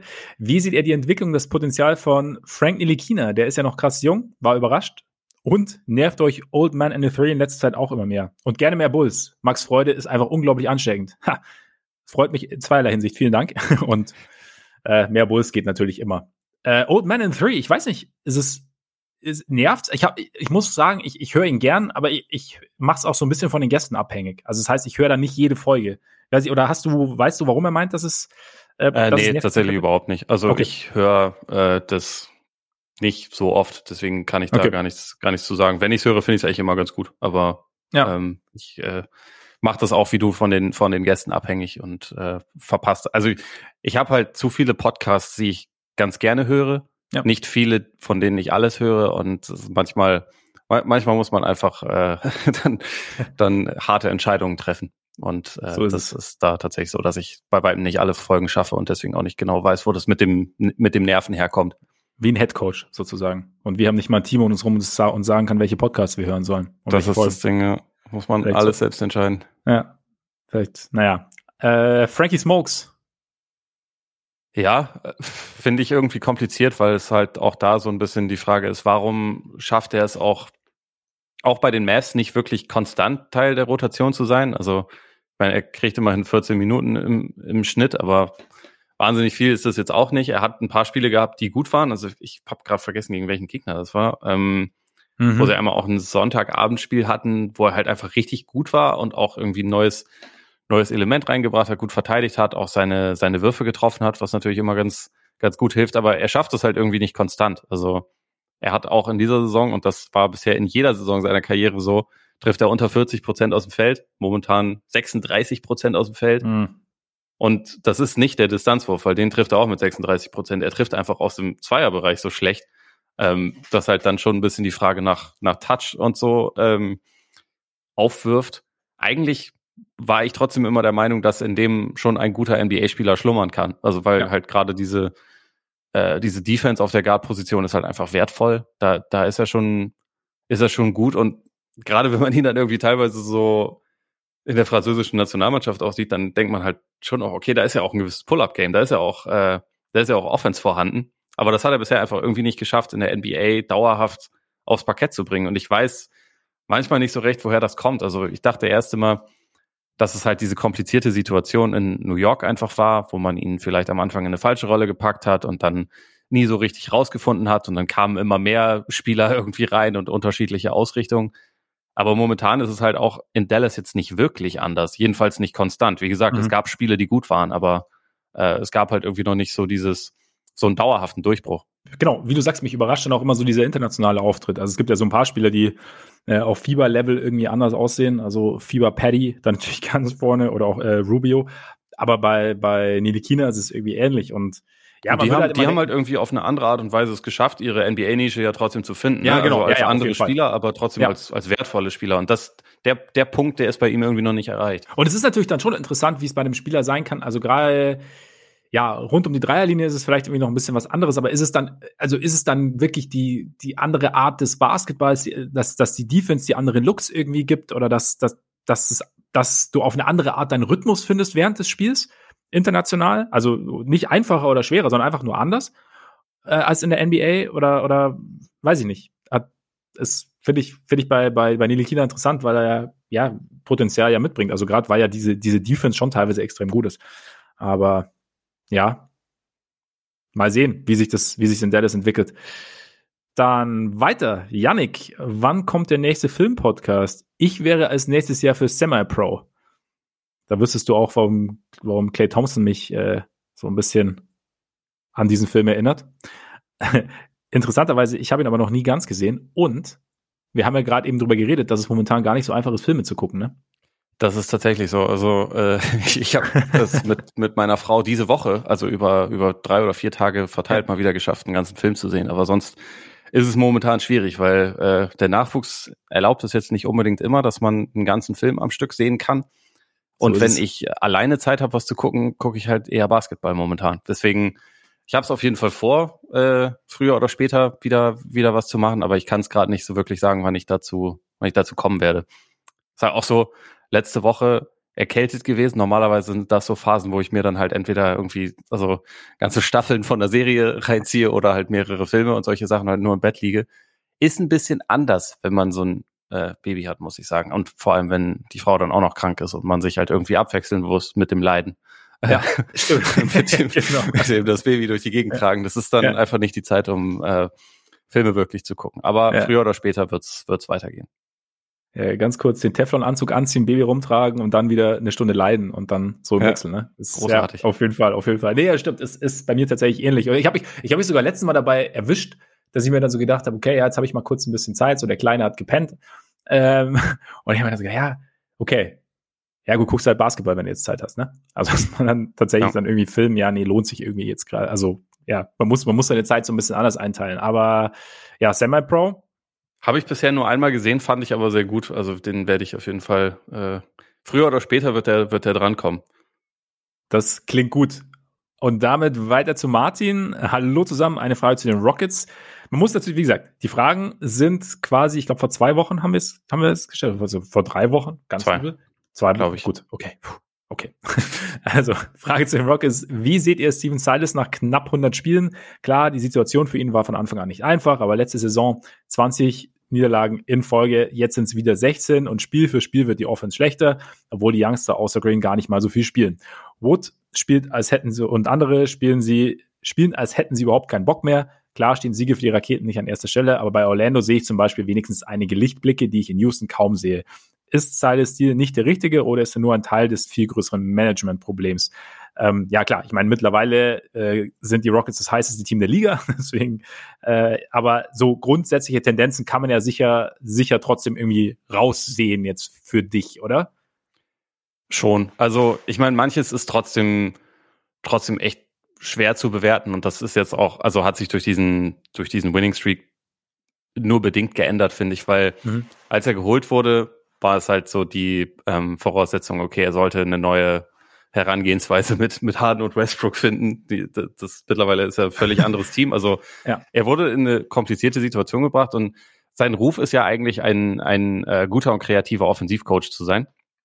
Und es ist natürlich ziemlich schwierig, also auch in der jetzigen Situation, wo er, wo er dann ja mehr Zeit hatte, sich darauf einzustellen. Ähm, also wo, wo er halt ja mittlerweile natürlich weiß, es ist Rebuild, es ist äh, und auch weiß, welche jungen Spieler er dafür zur Verfügung hat es ist halt trotzdem schwer als Coach deine Spielidee komplett vom Team verinnerlichen zu lassen, wenn du keinen Point Guard hast. Also keinen, mhm. keinen wirklich gelernten, sondern im Prinzip zwei junge Scoring Guards, die auch versuchen sollen, so ein bisschen die, die Offense aufzuziehen. Äh, mittlerweile macht, macht Kevin Porter da ja auch, wenn er zur Verfügung steht, schon seine Fortschritte, aber ein klassischer Playmaker in der, in der Art und Weise, sowas hat er halt nicht. Und er hat ähm, also Silas hat ganz wenig Erfahrung zu, zur Verfügung auf dem Platz, die irgendwie seine Ideen umsetzen muss.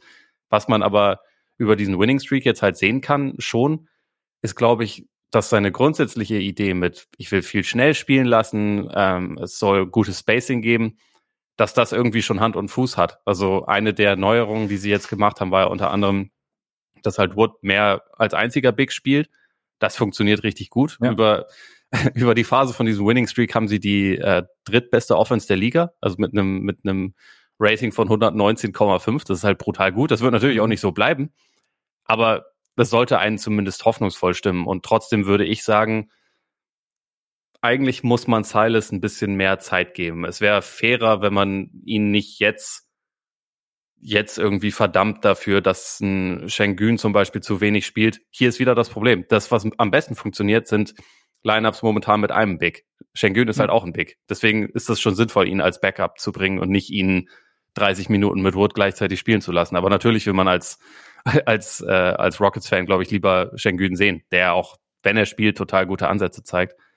Aber fairer ist, wie gesagt, bisschen mehr, bisschen mehr Zeit dem Ganzen lassen, bisschen mehr vielleicht auch darauf hoffen, dass irgendwann doch noch eine Lösung vielleicht mit John Wall gefunden wird, damit einfach ein erfahrener Playmaker da ist. Also ja ähm, der halt so ein bisschen mehr dafür sorgen kann, dass so bis etwas mehr Ordnung auf dem, auf dem Feld herrscht. Ich finde, was ich so bewerten kann, sind ja im Prinzip nur die Ideen von Silas und die finde ich nicht falsch. Ähm, die Umsetzung, wie gesagt, das ist, äh, das liegt noch so ein bisschen einfach in den Sternen. Ich, ich fände halt cool, wenn jemand, also vor allem, weil es ja sein erster Headcoaching-Job ist, wenn so jemand dann auch wenigstens die Chance erhält, das nicht nach ein, zwei Jahren abzubrechen, sondern auch erstmal zu sehen, okay, was kann ich denn, wenn ich wirklich weiß, was meine Parameter sind, was meine Spieler sind, in zwei, drei Jahren erreichen. Und man nicht sagt, okay, du bist, äh, du bist hier nicht der Richtige, weil dann ist der wahrscheinlich verbrannt, dann kriegt er nicht so schnell hm. wieder eine Chance. Ja, das stimmt. Und ich meine, wie du sagst, es ist halt, also es ist auch immer eine Frage, was das Front Office dir zur Verfügung stellt. Und wenn du dann eben keinen Playmaker dafür zwei junge Scorn Guards hast, wenn du ähm, dein bester Spieler tendenziell auf einer, äh, auf einer Position spielt, auf der ein weiteres Riesentalent dann gedraftet wird mit, mit Schengen und, und Wood, dann, ja, dann, dann ist es für dich als Coach, glaube ich, gar nicht so einfach, da einerseits das spielerische Mittel sozusagen zu finden und andererseits auch dann das Persönliche, weil ich meine, wie reagiert Wood, wenn, wenn Schengen also wenn du einfach die Rollen tauschst. Also wie, wie gibt, was macht es dann mit dem Teamgefüge, mit der Atmosphäre innerhalb des Teams? Und das ist ja auch so ein Ding, wenn, wenn in so einem jungen Team von Anfang an irgendwie eine schlechte Atmosphäre herrscht oder dann es irgendwie eine Grüppchenbildung gibt oder was auch immer. Also rein spekulativ. Aber das sind ja auch Dinge, die du als, als Coach irgendwie, irgendwie bedenken musst. Und Schengens Karriere beginnt ja gerade erst. Von daher kann man sich vielleicht dann auch eher leisten, ihn jetzt langsam ranzuführen und Wood die Minuten zu geben. Die Wood ja momentan auch rechtfertigt natürlich. Ja. Und gleichzeitig, ich meine, es gab ja, also wer weiß, ob, ob, ob Wood bis am Ende der Saison noch bei den Rockets spielt und dann ändern sich die, die Voraussetzungen vielleicht wieder. Aber ich finde den Ansatz, wie du sagst, zu sagen, hey, also, also, dass man, dass man so ein bisschen Zeit gibt, dass man auch schaut, bis dann auch, also gewisse, gewisse Parameter halt einfach irgendwie passen, dass man so einem Coach dann da irgendwie eine Chance gibt, finde ich, ergibt für mich Sinn, sagen wir mal so. Ja. Dann Daniel, äh, nee, Quatsch, Tatum 99, sorry. Äh, hey Max und Ole, wie seht ihr eigentlich die Jordan-Jahre bei den Wizards? Wird die Zeit von seiner spielerischen Leistung nicht unterschätzt bzw. unterbewertet? Äh, Finde ich ganz interessant, weil man, also es ist ja immer so das Ding, dass man sagt, ja, er war halt nicht mehr so dominant, er war nicht mehr der beste Spieler der Liga, aber es ist halt, ich, ich erinnere mich so ein bisschen daran, also an die Zeit zurück. Es war halt, ich hatte selber immer noch die Erwartung. Also ich meine, quasi der letzte Eindruck davor war quasi Spiel 6, als er ähm, Brian Russell hat eiskalt aussteigen lassen, ohne ihn auch nur ansatzweise zu berühren und äh, den finalen Wurf getroffen hat. Ja. seiner Karriere und damit die Meisterschaft entschieden hat. Ne? Und dann kommt er halt, und dann macht er zwei Jahre Pause und kommt zurück. Aber es ist halt, glaube ich, schon so, wenn du, wenn man jetzt mal so ein bisschen mit, mit Abstand drüber nachdenkt. Also du machst quasi, damals war er 35, als er, als er zurückgetreten ist. Du machst zwei Jahre Pause. Diese zwei Jahre Pause, wir wissen es ja bei Sportlern, also manche, manchen genügen drei? drei Wochen. Ha? War es nicht sogar drei Jahre Pause? Nee, 98 kam er 2001 oder 2000 zurück? Ich glaube, er kam 2001 zurück.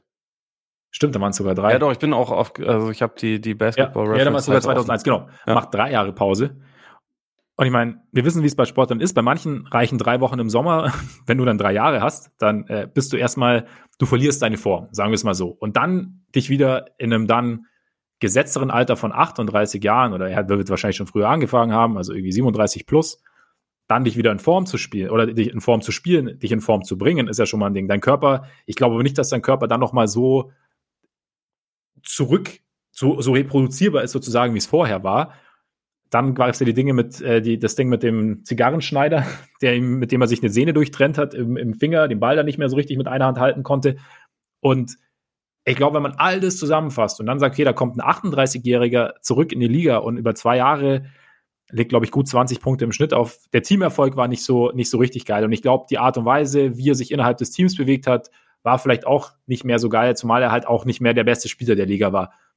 Aber ich glaube, wenn du rein das Spielerische nimmst, war es für sein Alter immer noch sehr, sehr respektabel oder immer noch sehr, sehr gut, meiner, wenn ich jetzt zurückschaue. Plus dann eben, weil es eben auch diese Spiele gab, wo dann man halt wieder gedacht hat, okay, der Typ hat halt, er kann halt immer noch mit fast 40, kann halt immer noch komplett dominieren, obwohl er halt diese drei Jahre Pause hatte. Ja. Ja, also genau das ist es im Prinzip. Also gemessen an sich selbst war er nicht toll. Gemessen an anderen 38, 39-Jährigen war er halt einfach immer noch sehr, sehr gut oder beziehungsweise wahrscheinlich äh, besser als fast alle anderen Spieler jemals ja. in dem Alter. Und äh, von daher, ich, ich denke mir halt immer nur, seine Karriere hatte im Prinzip das perfekte Ende mit diesem, mit diesem von dir angesprochenen glaub, ja. Spiel 6. Und das war es dann halt nicht. Und deswegen hat es, glaube ich, auch bei vielen halt wahrscheinlich im Ansehen dann noch so ein bisschen gelitten. Aber wenn man es halt einfach nur ganz nüchtern sieht, diese beiden Jahre, die er da gespielt hat, er war da immer noch ein echt guter Spieler. Er war halt ja. einfach nicht mehr ansatzweise der Beste. Aber das ist halt irgendwie dann auch äh, nicht mehr zu erwarten gewesen bei allen, bei allen Voraussetzungen. Eben, auf jeden Fall. Und ich glaube, wie gesagt, ich glaube, viele fanden es halt einfach auch schade, dass dieses, dieses Ende dann nicht mehr das Ende war, sozusagen. Ja, und dann, recht, klar. Und dadurch ist es halt so, ja, sieht man es grundsätzlich so ein bisschen negativer. Ich meine, er hatte halt einfach nochmal Bock. Und ich habe mich damals extrem gefreut, als ich die Nachricht bekommen habe, dass er nochmal noch mal zurückkommt. Also von daher. Aber ich glaube schon, dass ein bisschen unter, unterschätzt oder unterbewertet wird oder zu negativ gesehen wird mit dem Blick. Daniel, nach einem ersten Eindruck sind sowohl die Stärken als auch die Schwächen der meisten Teams deutlicher geworden. Mit Blick auf den Buyout Free Agent Markt, wer ist hier verfügbar, beziehungsweise wer passt zu welchem Team? sind durch diese Ergänzungen vielleicht auch Veränderungen in euren Team-Rankings möglich, besonders ins Top-Tier. Blazers und so haben wir jetzt vorher schon, äh, schon besprochen. Ich weiß nicht, siehst du irgendeinen, also beziehungsweise die Warriors haben wir auch schon angesprochen. Wären die Warriors quasi noch, wenn sie noch einen Move tätigen, hätten sie dann schon noch die Möglichkeit, den Contender-Status, ich meine, sie sind ja schon ganz oben, aber den Contender-Status noch mehr zu untermauern? Ja, untermauern schon. Ich meine, sie sind schon im, im Top-Tier, deswegen ja. äh, es ist aber, also, ich meine, Buyout-Markt, das ist halt noch ein Stück weit spekulativ, ne? Da kann man halt noch nicht wirklich absehen, wer wo, wer wo rausgeschmissen wird, zumal momentan fast die ganze Liga irgendwie entweder bei 500 oder ganz knapp drunter oder ganz knapp drüber ist. Das ist äh, noch nicht so ganz klar, wer überhaupt in Frage kommt und irgendwo aus seinem Vertrag rausgekauft wird. Ähm, ich hätte jetzt eher, wenn dann an, an Trade-Optionen gedacht, wo wir ja. auch gerade über die über die Raketen gesprochen haben, wo Leute wie, wie Eric Gordon oder Daniel Theiss, die würden natürlich bei guten Teams helfen. Ähm, aber ansonsten, es ist, es ist sehr spekulativ. Ich würde deswegen äh, vielleicht eher noch wegen, wegen der Top-Tier-Frage, ich glaube, wenn die Jazz es noch schaffen, einen großen Wing, der verteidigen kann, ähm, zu bekommen, dann, dann wäre ich dazu bereit, sie äh, auch noch ein, ein Tier höher zu nehmen. Mhm. Weil ich hatte sie jetzt bisher ganz knapp unter den äh, unter den Top 4 und so gerade offensiv würden sie es aber absolut rechtfertigen, dass man sie auch äh, höher mit reinnimmt. Sie haben, glaube ich, auch das zweitbeste Net-Rating gerade. Ähm, ich glaube halt, dass diese eine langarmige Defensivkomponente ihnen fehlt. Wenn sie die vielleicht kriegen können, dann, dann ist da was möglich, aber äh, wahrscheinlich hätten sie auch da dann wieder nicht die, ähm, die Pole Position, weil das halt die Art von Spieler ist, die alle haben wollen und es gibt halt einfach coolere Märkte als Salt Lake City. Das stimmt, das stimmt. Aber ich meine, mit Rudy Gay haben sie zumindest anscheinend mal, sieht es so aus, als hätten sie vielleicht so eine Art Small Ball Five, auch wenn es natürlich nicht die perfekte Lösung ist, aber zumindest eine zusätzliche Komponente. Und ja, bisher funktioniert das ganz gut. Ich bin einfach noch nicht sicher, ob der defensiv dann ja, reicht eben. quasi, aber bisher macht er es macht das gut. Ja, genau. Aber vielleicht so ein Tory Craig oder sowas. Vielleicht. Jetzt nicht die 1A-Lösung, ist klar, aber der zumindest mal so die, ja, dir noch ein bisschen Länge gibt irgendwie auf dem Flügel. Und Vielleicht geben die Jazz ja, äh, ich meine, vielleicht geben die Blazers ja auch, wenn äh, wenn alles nicht so gut läuft, Robert Covington ab. Und wenn man Covington im richtigen Team hat, dann ist das ja ein super Verteidiger. Ja. Bei den Blazers bringt er halt wenig, weil sie keinen Point of Attack Defense haben und er das machen soll. Und seine Stärke ja. ist aber halt, die Lücken zu stopfen hinter Point of Attack Defense. Und ähm, wenn man wenn man da halt schon eher fähige Leute hat, so beispielsweise Royce O'Neill und dann halt jemand wie Covington als Absicherung, dann wäre natürlich total äh, wertvoll. Aber das stimmt. Mal gucken könnte noch jemand sein, der, je nachdem, in welche Richtung die Blazers gehen wollen, der vielleicht bei einem anderen Team einen größeren Impact hat, als er den bei den, bei den Blazers hat. Gibt's denn, gibt's denn für die Lakers irgendwas, wo du sagst, da wäre jetzt noch was, außer natürlich äh, die Heißbringer, da kommen wir gleich auch noch dazu, Trevor Ariza und, und Kendrick Nunn? ja, die Lakers. Oder soll, soll, heben wir uns für gleich auf, würde ich sagen, weil es, es kommt gleich die Lakers-Frage. Ja. Ähm, nee, ich wüsste jetzt sonst gerade tatsächlich auch nicht. Beim Bucks hast du ja schon gesagt, wenn die irgendwie noch an den, an den Big kämen, aber es ist halt momentan auch so schwierig, weil du halt durch Covid-Protokoll und, und, Verletzungen halt sowieso irgendwie so, also keine Ahnung, Miami ist irgendwie deutlich dezimiert, ohne Butler, ohne Bam. Bei den Bulls fällt auch irgendwie fast alles aus gerade. Gut, interessiert natürlich keinen, weil sie gewinnen trotzdem. Hornets, also ja, aber ich glaube, in den Top-Tiers so viel verschieben kann sich, glaube ich, nicht. Also Jazz ist da schon ein guter Ansatz irgendwie. Ja, und Miami, vielleicht auch Philly auch, aber es ist. Es Stimmt, Philly, ja, ja, Philly, ja. ja. Auf jeden Fall. Gucken wir weiter. Genau. Zeit rennt. Äh, genau. Toni, äh, Tonis Frage ist zu den Wolves. Ähm, da waren es vier Siege in Folge, als er gefragt hat, wie schätzen wir sie ein, nachdem ein paar Spiele gespielt äh, sind. Äh, meiner Meinung nach sieht das jetzt mehr nach Teambasketball aus und Cat hat viel mehr den Ball in der Hand, was mich richtig glücklich macht. Ich würde sagen, das verschieben wir auf nächste Woche, oder? Also, ja. Weil da reden, reden wir intensiv über die Wolves. Ähm, dann kommen wir zu Tatum 99 nochmal. Frage an Ole. Du könntest aus allen Spielern, die für die Celtics spielen bzw. gespielt haben, deine All-Time Starting Five zusammenstellen. Welche wäre das? Ich habe sogar, äh, ich habe sogar mit Bank. Also ja dann. Teilweise nach Sympathie, teilweise nach Klasse. Ähm, der eins Rondo, äh, Backup Bob Cousy. ähm, auf der zwei Sam Jones, Backup Marcus Smart. Kann man auch Jalen Brown nehmen. Ähm, auf der drei Paul Pierce, Backup John Havlicek. Auf der 4 Larry Bird, Backup Kevin McHale. Auf der 5 Bill Russell, Backup Kevin Garnett. Und wen ich da noch nicht dabei habe, ist zum Beispiel ein früherer Liga-MVP wie, wie Dave Cowens. Äh, mhm. Ray Allen ist nicht dabei. Jason Tatum ist nicht dabei. Es, es, haben schon viele gute Leute für die Celtics gespielt, sagen wir mal so. Aber das wären, das wären jetzt mal die zehn, die ich da, die ich da erstmal aufführe. Ja. Aus Sympathiepunkt vielleicht noch Avery Bradley, weil ich ihn früher schon echt sehr gerne mochte. Aber. Ja. Weil der jetzt, er hat ja die Celtics verraten. Wie Rondo Natürlich. Ich glaube, die Celtics haben ihn hundertmal verraten, bevor ja. er irgendwas verraten konnte. Das stimmt. Das ist okay. Das ist okay. Ja, klingt gut. Klingt solide. Dann ich weiter. finde auch. Geiles Team. Ja, auf jeden Fall. Kön könnte was reißen. Oliver fragt, was ist die letzte Statistik, die ihr zu einem beliebigen Spieler gesehen habt, bei der ihr gedacht habt, krass, das hätte ich jetzt nicht gedacht. Gerne eine positive Statistik. Bei mir ist tatsächlich so, ich habe erst mir was angeschaut, ich habe erst mir ist im Spiel habe ich was gesehen und dann habe ich mir gedacht, gucke ich mal nach und es kommt auch ähm, ich erwähne es auch, weil ich den Spieler gerne erwähnen würde. Derrick Jones Jr. trifft diese Saison 82,4 Prozent seiner Freiwürfe. Er nimmt nicht mega viele, aber es war ja immer so, schon so ein bisschen die letzten Jahre so das Ding, dass sein Wurf einfach nicht, nicht richtig, nicht richtig sicher ist. Also, dass er eigentlich im Endeffekt so eine Liability ist. Er ist kein, kein richtiger 3D-Spieler. Und dazu halt die Freiwurfschwäche. Letztes Jahr in Portland zum Beispiel nur 65 Prozent getroffen. Sonst, er hatte einmal in Miami, hat er mal 77 Prozent, am Anfang, im zweiten Jahr mal 83 Prozent in Phoenix, aber sonst ist er immer in den 60ern gewesen. Und jetzt, weil ich mir einfach gedacht habe, weil er in, in Chicago diese Rolle hat, also er nimmt nur ganz, ganz wenige Dreier, trifft er auch äh, so unteren 30ern aber vor allem ist er halt so als, als Cutter und Slasher Richtung Ring, äh, nicht Slasher, aber Cutter Richtung Ring, sehr, sehr äh, wertvoll, spielt so ein bisschen über seine Größe und vor allem Masse, also ein bisschen nach oben sozusagen. Das heißt, geht dann immer wieder an die Linie oder beziehungsweise muss zumindest, wenn er an die Linie geht, darf es nicht so sein, dass er, dass er nur gut die Hälfte seiner Freiwürfe trifft. Und deswegen war so dieses, dass er 82,4 Prozent, weil ich habe mir gedacht, okay, da geht einer nach dem anderen geht rein in den Spielen, äh, ist, ist für mich eine sehr, sehr interessante und wichtige Statistik bei ihm, weil er mir auch sehr, sehr gut gefällt dieses Jahr. Ja, mal gucken, ob er sie halten kann. Er hat 34 Freiwürfe bisher genommen diese Saison. Also ja. äh, viel ist noch nicht, aber wenn er das so halten kann, ist es natürlich gut. Ähm, bei mir, ich habe es neulich gesehen, ähm, ich weiß nicht, ob das jetzt gerade noch aktuell ist, aber zu dem Zeitpunkt war Shay Gilges Alexander der Spieler mit den äh, also mit den meisten Isolationen, der sie auch extrem mhm. gut abgeschlossen hat. Das hatte mich einfach überrascht. Die Dreierquote von Jonas Valanciunas ist natürlich hervorzuheben in dieser ja, Saison, stimmt. der äh, äh, auf einmal zum Sniper geworden ist. Und was ich aber noch, also ich hatte es letzte Saison mit Überraschung festgestellt und hatte das jetzt dann nochmal nachgeguckt und es, er hat sogar noch gesteigert.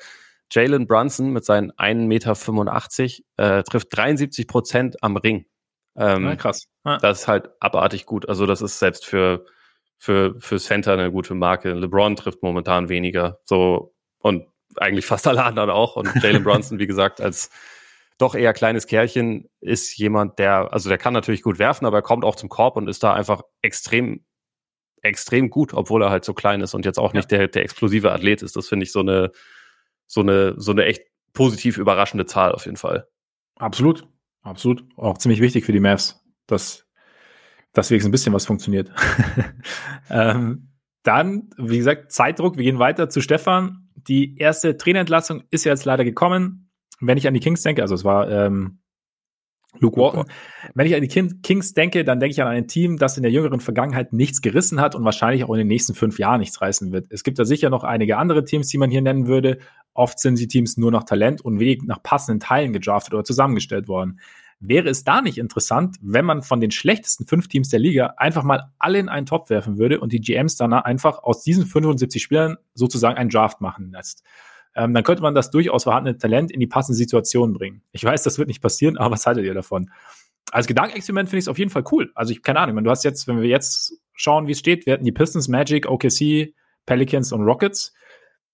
Da gäbe es dann schon Möglichkeiten, zum Beispiel Zion mit einem passenden Big irgendwie zu kombinieren aus Orlando oder äh, rund um Cunningham vielleicht äh, noch, noch passendere Spieler zu stellen. Also finde ich eigentlich, finde ich ein ganz cooles Experiment. Was meinst du?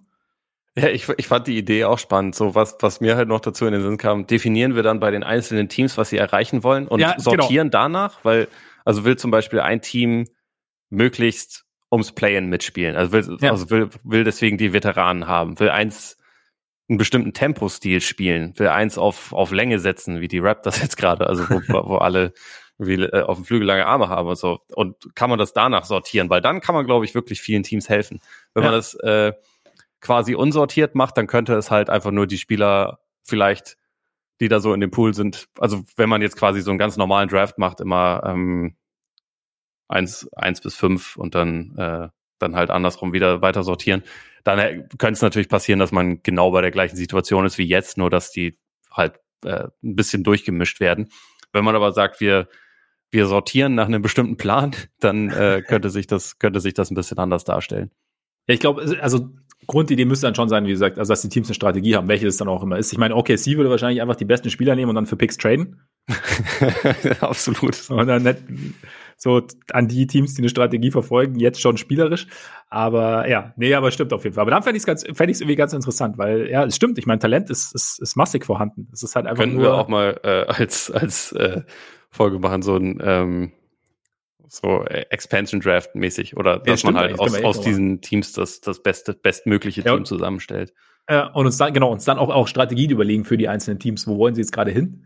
Ja. Wie du sagst, oder was, wie, wie könnten sie spielen? So, wir nehmen quasi einen Spieler als Zentrum, den können sie dann, den können sie schützen, wie beim Expansion Draft sozusagen. Der ist quasi schon ihr, ihr Centerpiece und dann, was drum geht. Ähm, Roller Girl. Aloha, erstmal herzlichen Glückwunsch zum Nachwuchs. Vielen Dank und danke für eure erfrischende Art, über Basketball zu sprechen. Auch vielen Dank. Ich muss sehr oft vor allem über die kreativen Namensgebung einzelner Spieler, Rüdiger Nachbarschaft, herzhaft lachen. Zu meiner Frage, welche aktuellen Spieler würdet ihr für gute Trainer halten und warum? Mein Favorit wäre tatsächlich Rajon Rondo, denke ich. Und dann äh, kommt dann noch eine Frage, die machen wir dann gleich. Äh, ja, Rondo hatte ich auch schon gedacht, vor allem, er gilt immer so ein bisschen als kompliziert, also über sein Basketball-IQ müssen wir, glaube ich, nicht sprechen, aber ich denke immer so ein bisschen an die Three Alpha-Tage zurück, in denen er tatsächlich aber derjenige war, der die jungen Spieler irgendwie mitgenommen hat in Chicago, so ein bisschen. Also nicht, dass es dann wahnsinnig gut funktioniert hätte alles, aber zumindest der, der, der, der sie halt erreicht hat und nicht so der, der smarte Superstar war oder nicht mehr Superstar, der irgendwie Ansagen macht. Und das fand ich mir ganz gut. Sonst wird auch oft in letzter Zeit oft erwähnt, auch weil man auf dem Feld immer wieder sieht, wie er ähm, quasi die Defense dirigiert, wie er Plays ansagt, wie er äh, das Spiel liest. Äh, Alex Caruso tatsächlich. Ja, Caruso, Caruso könnte ich mir tatsächlich auch vorstellen. Ich finde, ähm, was man häufig macht, ist, dass man so ein bisschen denkt automatisch, weil jemand äh, als, als Spieler extrem intelligent ist, das muss mhm. dann auch als Coach funktionieren. Und ich glaube, das sind, sind halt häufig zwei Paar Schuhe. Ne? Also wir sehen es ja auch zum Beispiel bei, bei aktuellen Beispielen, ähm, frühere Point Guards, Jason Kidd, ähm, ja. Chauncey Billups, da ist jetzt momentan die Resultate noch nicht unbedingt so, wie man sie haben will. Und gerade gerade Kid installiert in seinem Team auch teilweise dann so Offensivprinzipien, wo viele Leute denken, boah, das ist überhaupt nicht fortschrittlich. Ähm, so eher im Gegenteil. Dann hast du wieder ähm, Steve Nash als Gegenbeispiel, der schon als Spieler irgendwie ja auch durch seine Kommunikationsfähigkeit aufgefallen ist und das jetzt halt total einbringt. Ich glaube, die Persönlichkeit ist total wichtig, ist total wichtig, wie du halt zu einem bestimmten Team passt. Das sind halt auch einfach völlig unterschiedliche Leute und ähm, ich glaube, gerade bei jemandem wie Kid, wenn du halt als Spieler so also nicht nur alles verstanden hast, sondern auch alles umsetzen konntest und ähm, halt so dieses Hall of Fame Talent hast, ich glaube, das ist dann total unterschiedlich, weil manche Leute können sich dann trotzdem auch in Spielereien versetzen, die halt nur eine bestimmte Rolle haben und die halt nicht alles können, sondern denen du halt vielleicht auch ein bisschen mehr erklären musst. Und mhm. andere sind halt vielleicht total frustriert davon, wenn Leute nicht sofort auf der gleichen Wellenlänge sind wie sie selbst. Und ja. ähm, ich glaube, das sind so Themen, die sich total unterscheiden können. Deswegen weiß ich zum Beispiel auch nicht, Chris Paul ist natürlich ein Genie, aber ich weiß nicht, ob Chris Paul ja, dann genau. jemand ist, der als Coach auch sofort bei allen ankommt. Vielleicht ist das wunderbar, vielleicht auch nicht. Wer mir halt noch in den Sinn kam, war, war Udonis Haslem, der sowieso seit Jahren Coach mhm. ist. Ja. Also außer jetzt, wo alle anderen nicht da sind, muss er auch mal wieder ein bisschen spielen. Aber halt einfach, der kennt halt die NBA, glaube ich, und also kennt vor allem auch verschiedene Rollen in der NBA sehr gut, mhm. ist so eine absolute Respektsperson. Ich glaube, das ist relativ wichtig.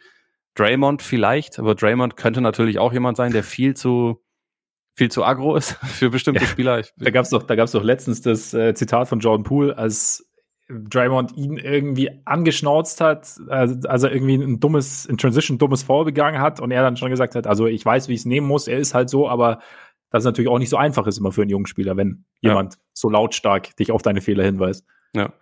Deswegen, also auch bei Rondo finde ich das, äh, kann ich das gar nicht, gar nicht wirklich einschätzen, genau, aber, aber, es ist auf jeden Fall möglich. Also ich sehe, ich sehe auch die, die Logik dahinter, also hinter dem, was du meintest, dass, dass das gut klappen könnte. Genau, deswegen war das, deswegen habe ich den Punkt auch gemacht, eben, weil eben dieses Ding nur smarter Spieler gleich guter Coach, es geht natürlich nicht immer auf, aber äh, eben Rondo war da irgendwie hat da irgendwie eine Rolle gespielt. Ich habe auch mal so äh, TJ McConnell tatsächlich, habe ich irgendwann mal so ein äh, auch so ein Highlight Reel gesehen, wo so ein bisschen mic'd up war und wie er da mit mit den Spielern mit seinen Mitspielern gesprochen hat, wie er sie auf Dinge aufmerksam gemacht hat, wie er kommuniziert hat, habe ich auch gedacht, vielleicht, ne? Ja. Findet er da einen guten einen guten Zugang. So. Jetzt müssen wir an dieser Stelle einen Cut machen, richtig? Ja, wir können nur, wir können eine noch reinbringen, wenn ich sie aussuchen darf. Dann such sie aus. Als Geschenk dir gegenüber. Ja. Von Benedict the Marvelous to Rosen im All-Star-Team würde mich extrem für ihn freuen, nach dem Abgang aus Toronto und den Jahren bei Pop ein Comeback hätte. Irgendwo fehlte ein Wenn, aber das ist okay. Äh, dafür nämlich nur ganz kurz. Safe All-Star wird er auf jeden Fall. All-NBA ist die interessantere Frage. Ich ja. würde momentan sagen, hat er ziemlich gute Karten. Also so, sowohl er als auch äh, Levine haben ganz gute Karten, ein All-NBA-Team zu erreichen, aber die Saison dauert ja auch noch ein paar Tage. So ist es, so ist es. All-Star würde ich auch sagen, auf jeden Fall. Und ja, All-NBA möglich. Bei Zach Levine wäre es natürlich finanziell für die Bulls geschickter, wenn er kein All-NBA-Team erreicht, aber ich wünsche ihm natürlich trotzdem. und von daher, ja, also The Marvelous ist einfach sensationell. Ah, sorry, jetzt meine Zeit abgelaufen. Ah, und ich hatte gerade, ich hatte, ich hatte eigentlich einen ganzen Vortrag vorbereitet, aber den, den äh, schicke ich dir per Sprachnachricht einfach. Sehr damit gut. du ihn trotzdem genießen kannst. Keine Dia-Show dazu vorbereitet. Nee, noch nicht, aber gute Idee, mache ich jetzt noch. Sehr gut. Sehr Gib mir zehn Minuten. Gut, Freunde, dann vielen, vielen Dank für eure Aufmerksamkeit. Vielen Dank für eure Fragen. Wir müssen mal schauen, dass wir vielleicht, irgendwie kriegen wir die anderen auch noch unter. Also, das bekommen wir schon hin, weil sollte ja, ne? Und ja, falls ihr zum ersten Mal dabei wart und euch fragt, wie ihr uns abonnieren könnt, haben wir natürlich die passende Antwort. Das geht nämlich eigentlich überall. Also bei, bei Apple Podcasts. Hinterlasst uns auch gerne Rezensionen bei Spotify, bei Deezer, bei Amazon Music, bei Google Podcasts. Ihr könnt uns folgen bei Twitter, Instagram und natürlich könnt ihr mal bei unserer Patreon-Seite vorbeischauen. Und jetzt würde ich sagen, genießt euren Tag, euren Abend, euren Morgen und dann bis bald hoffentlich. Reingehauen. Reingehauen.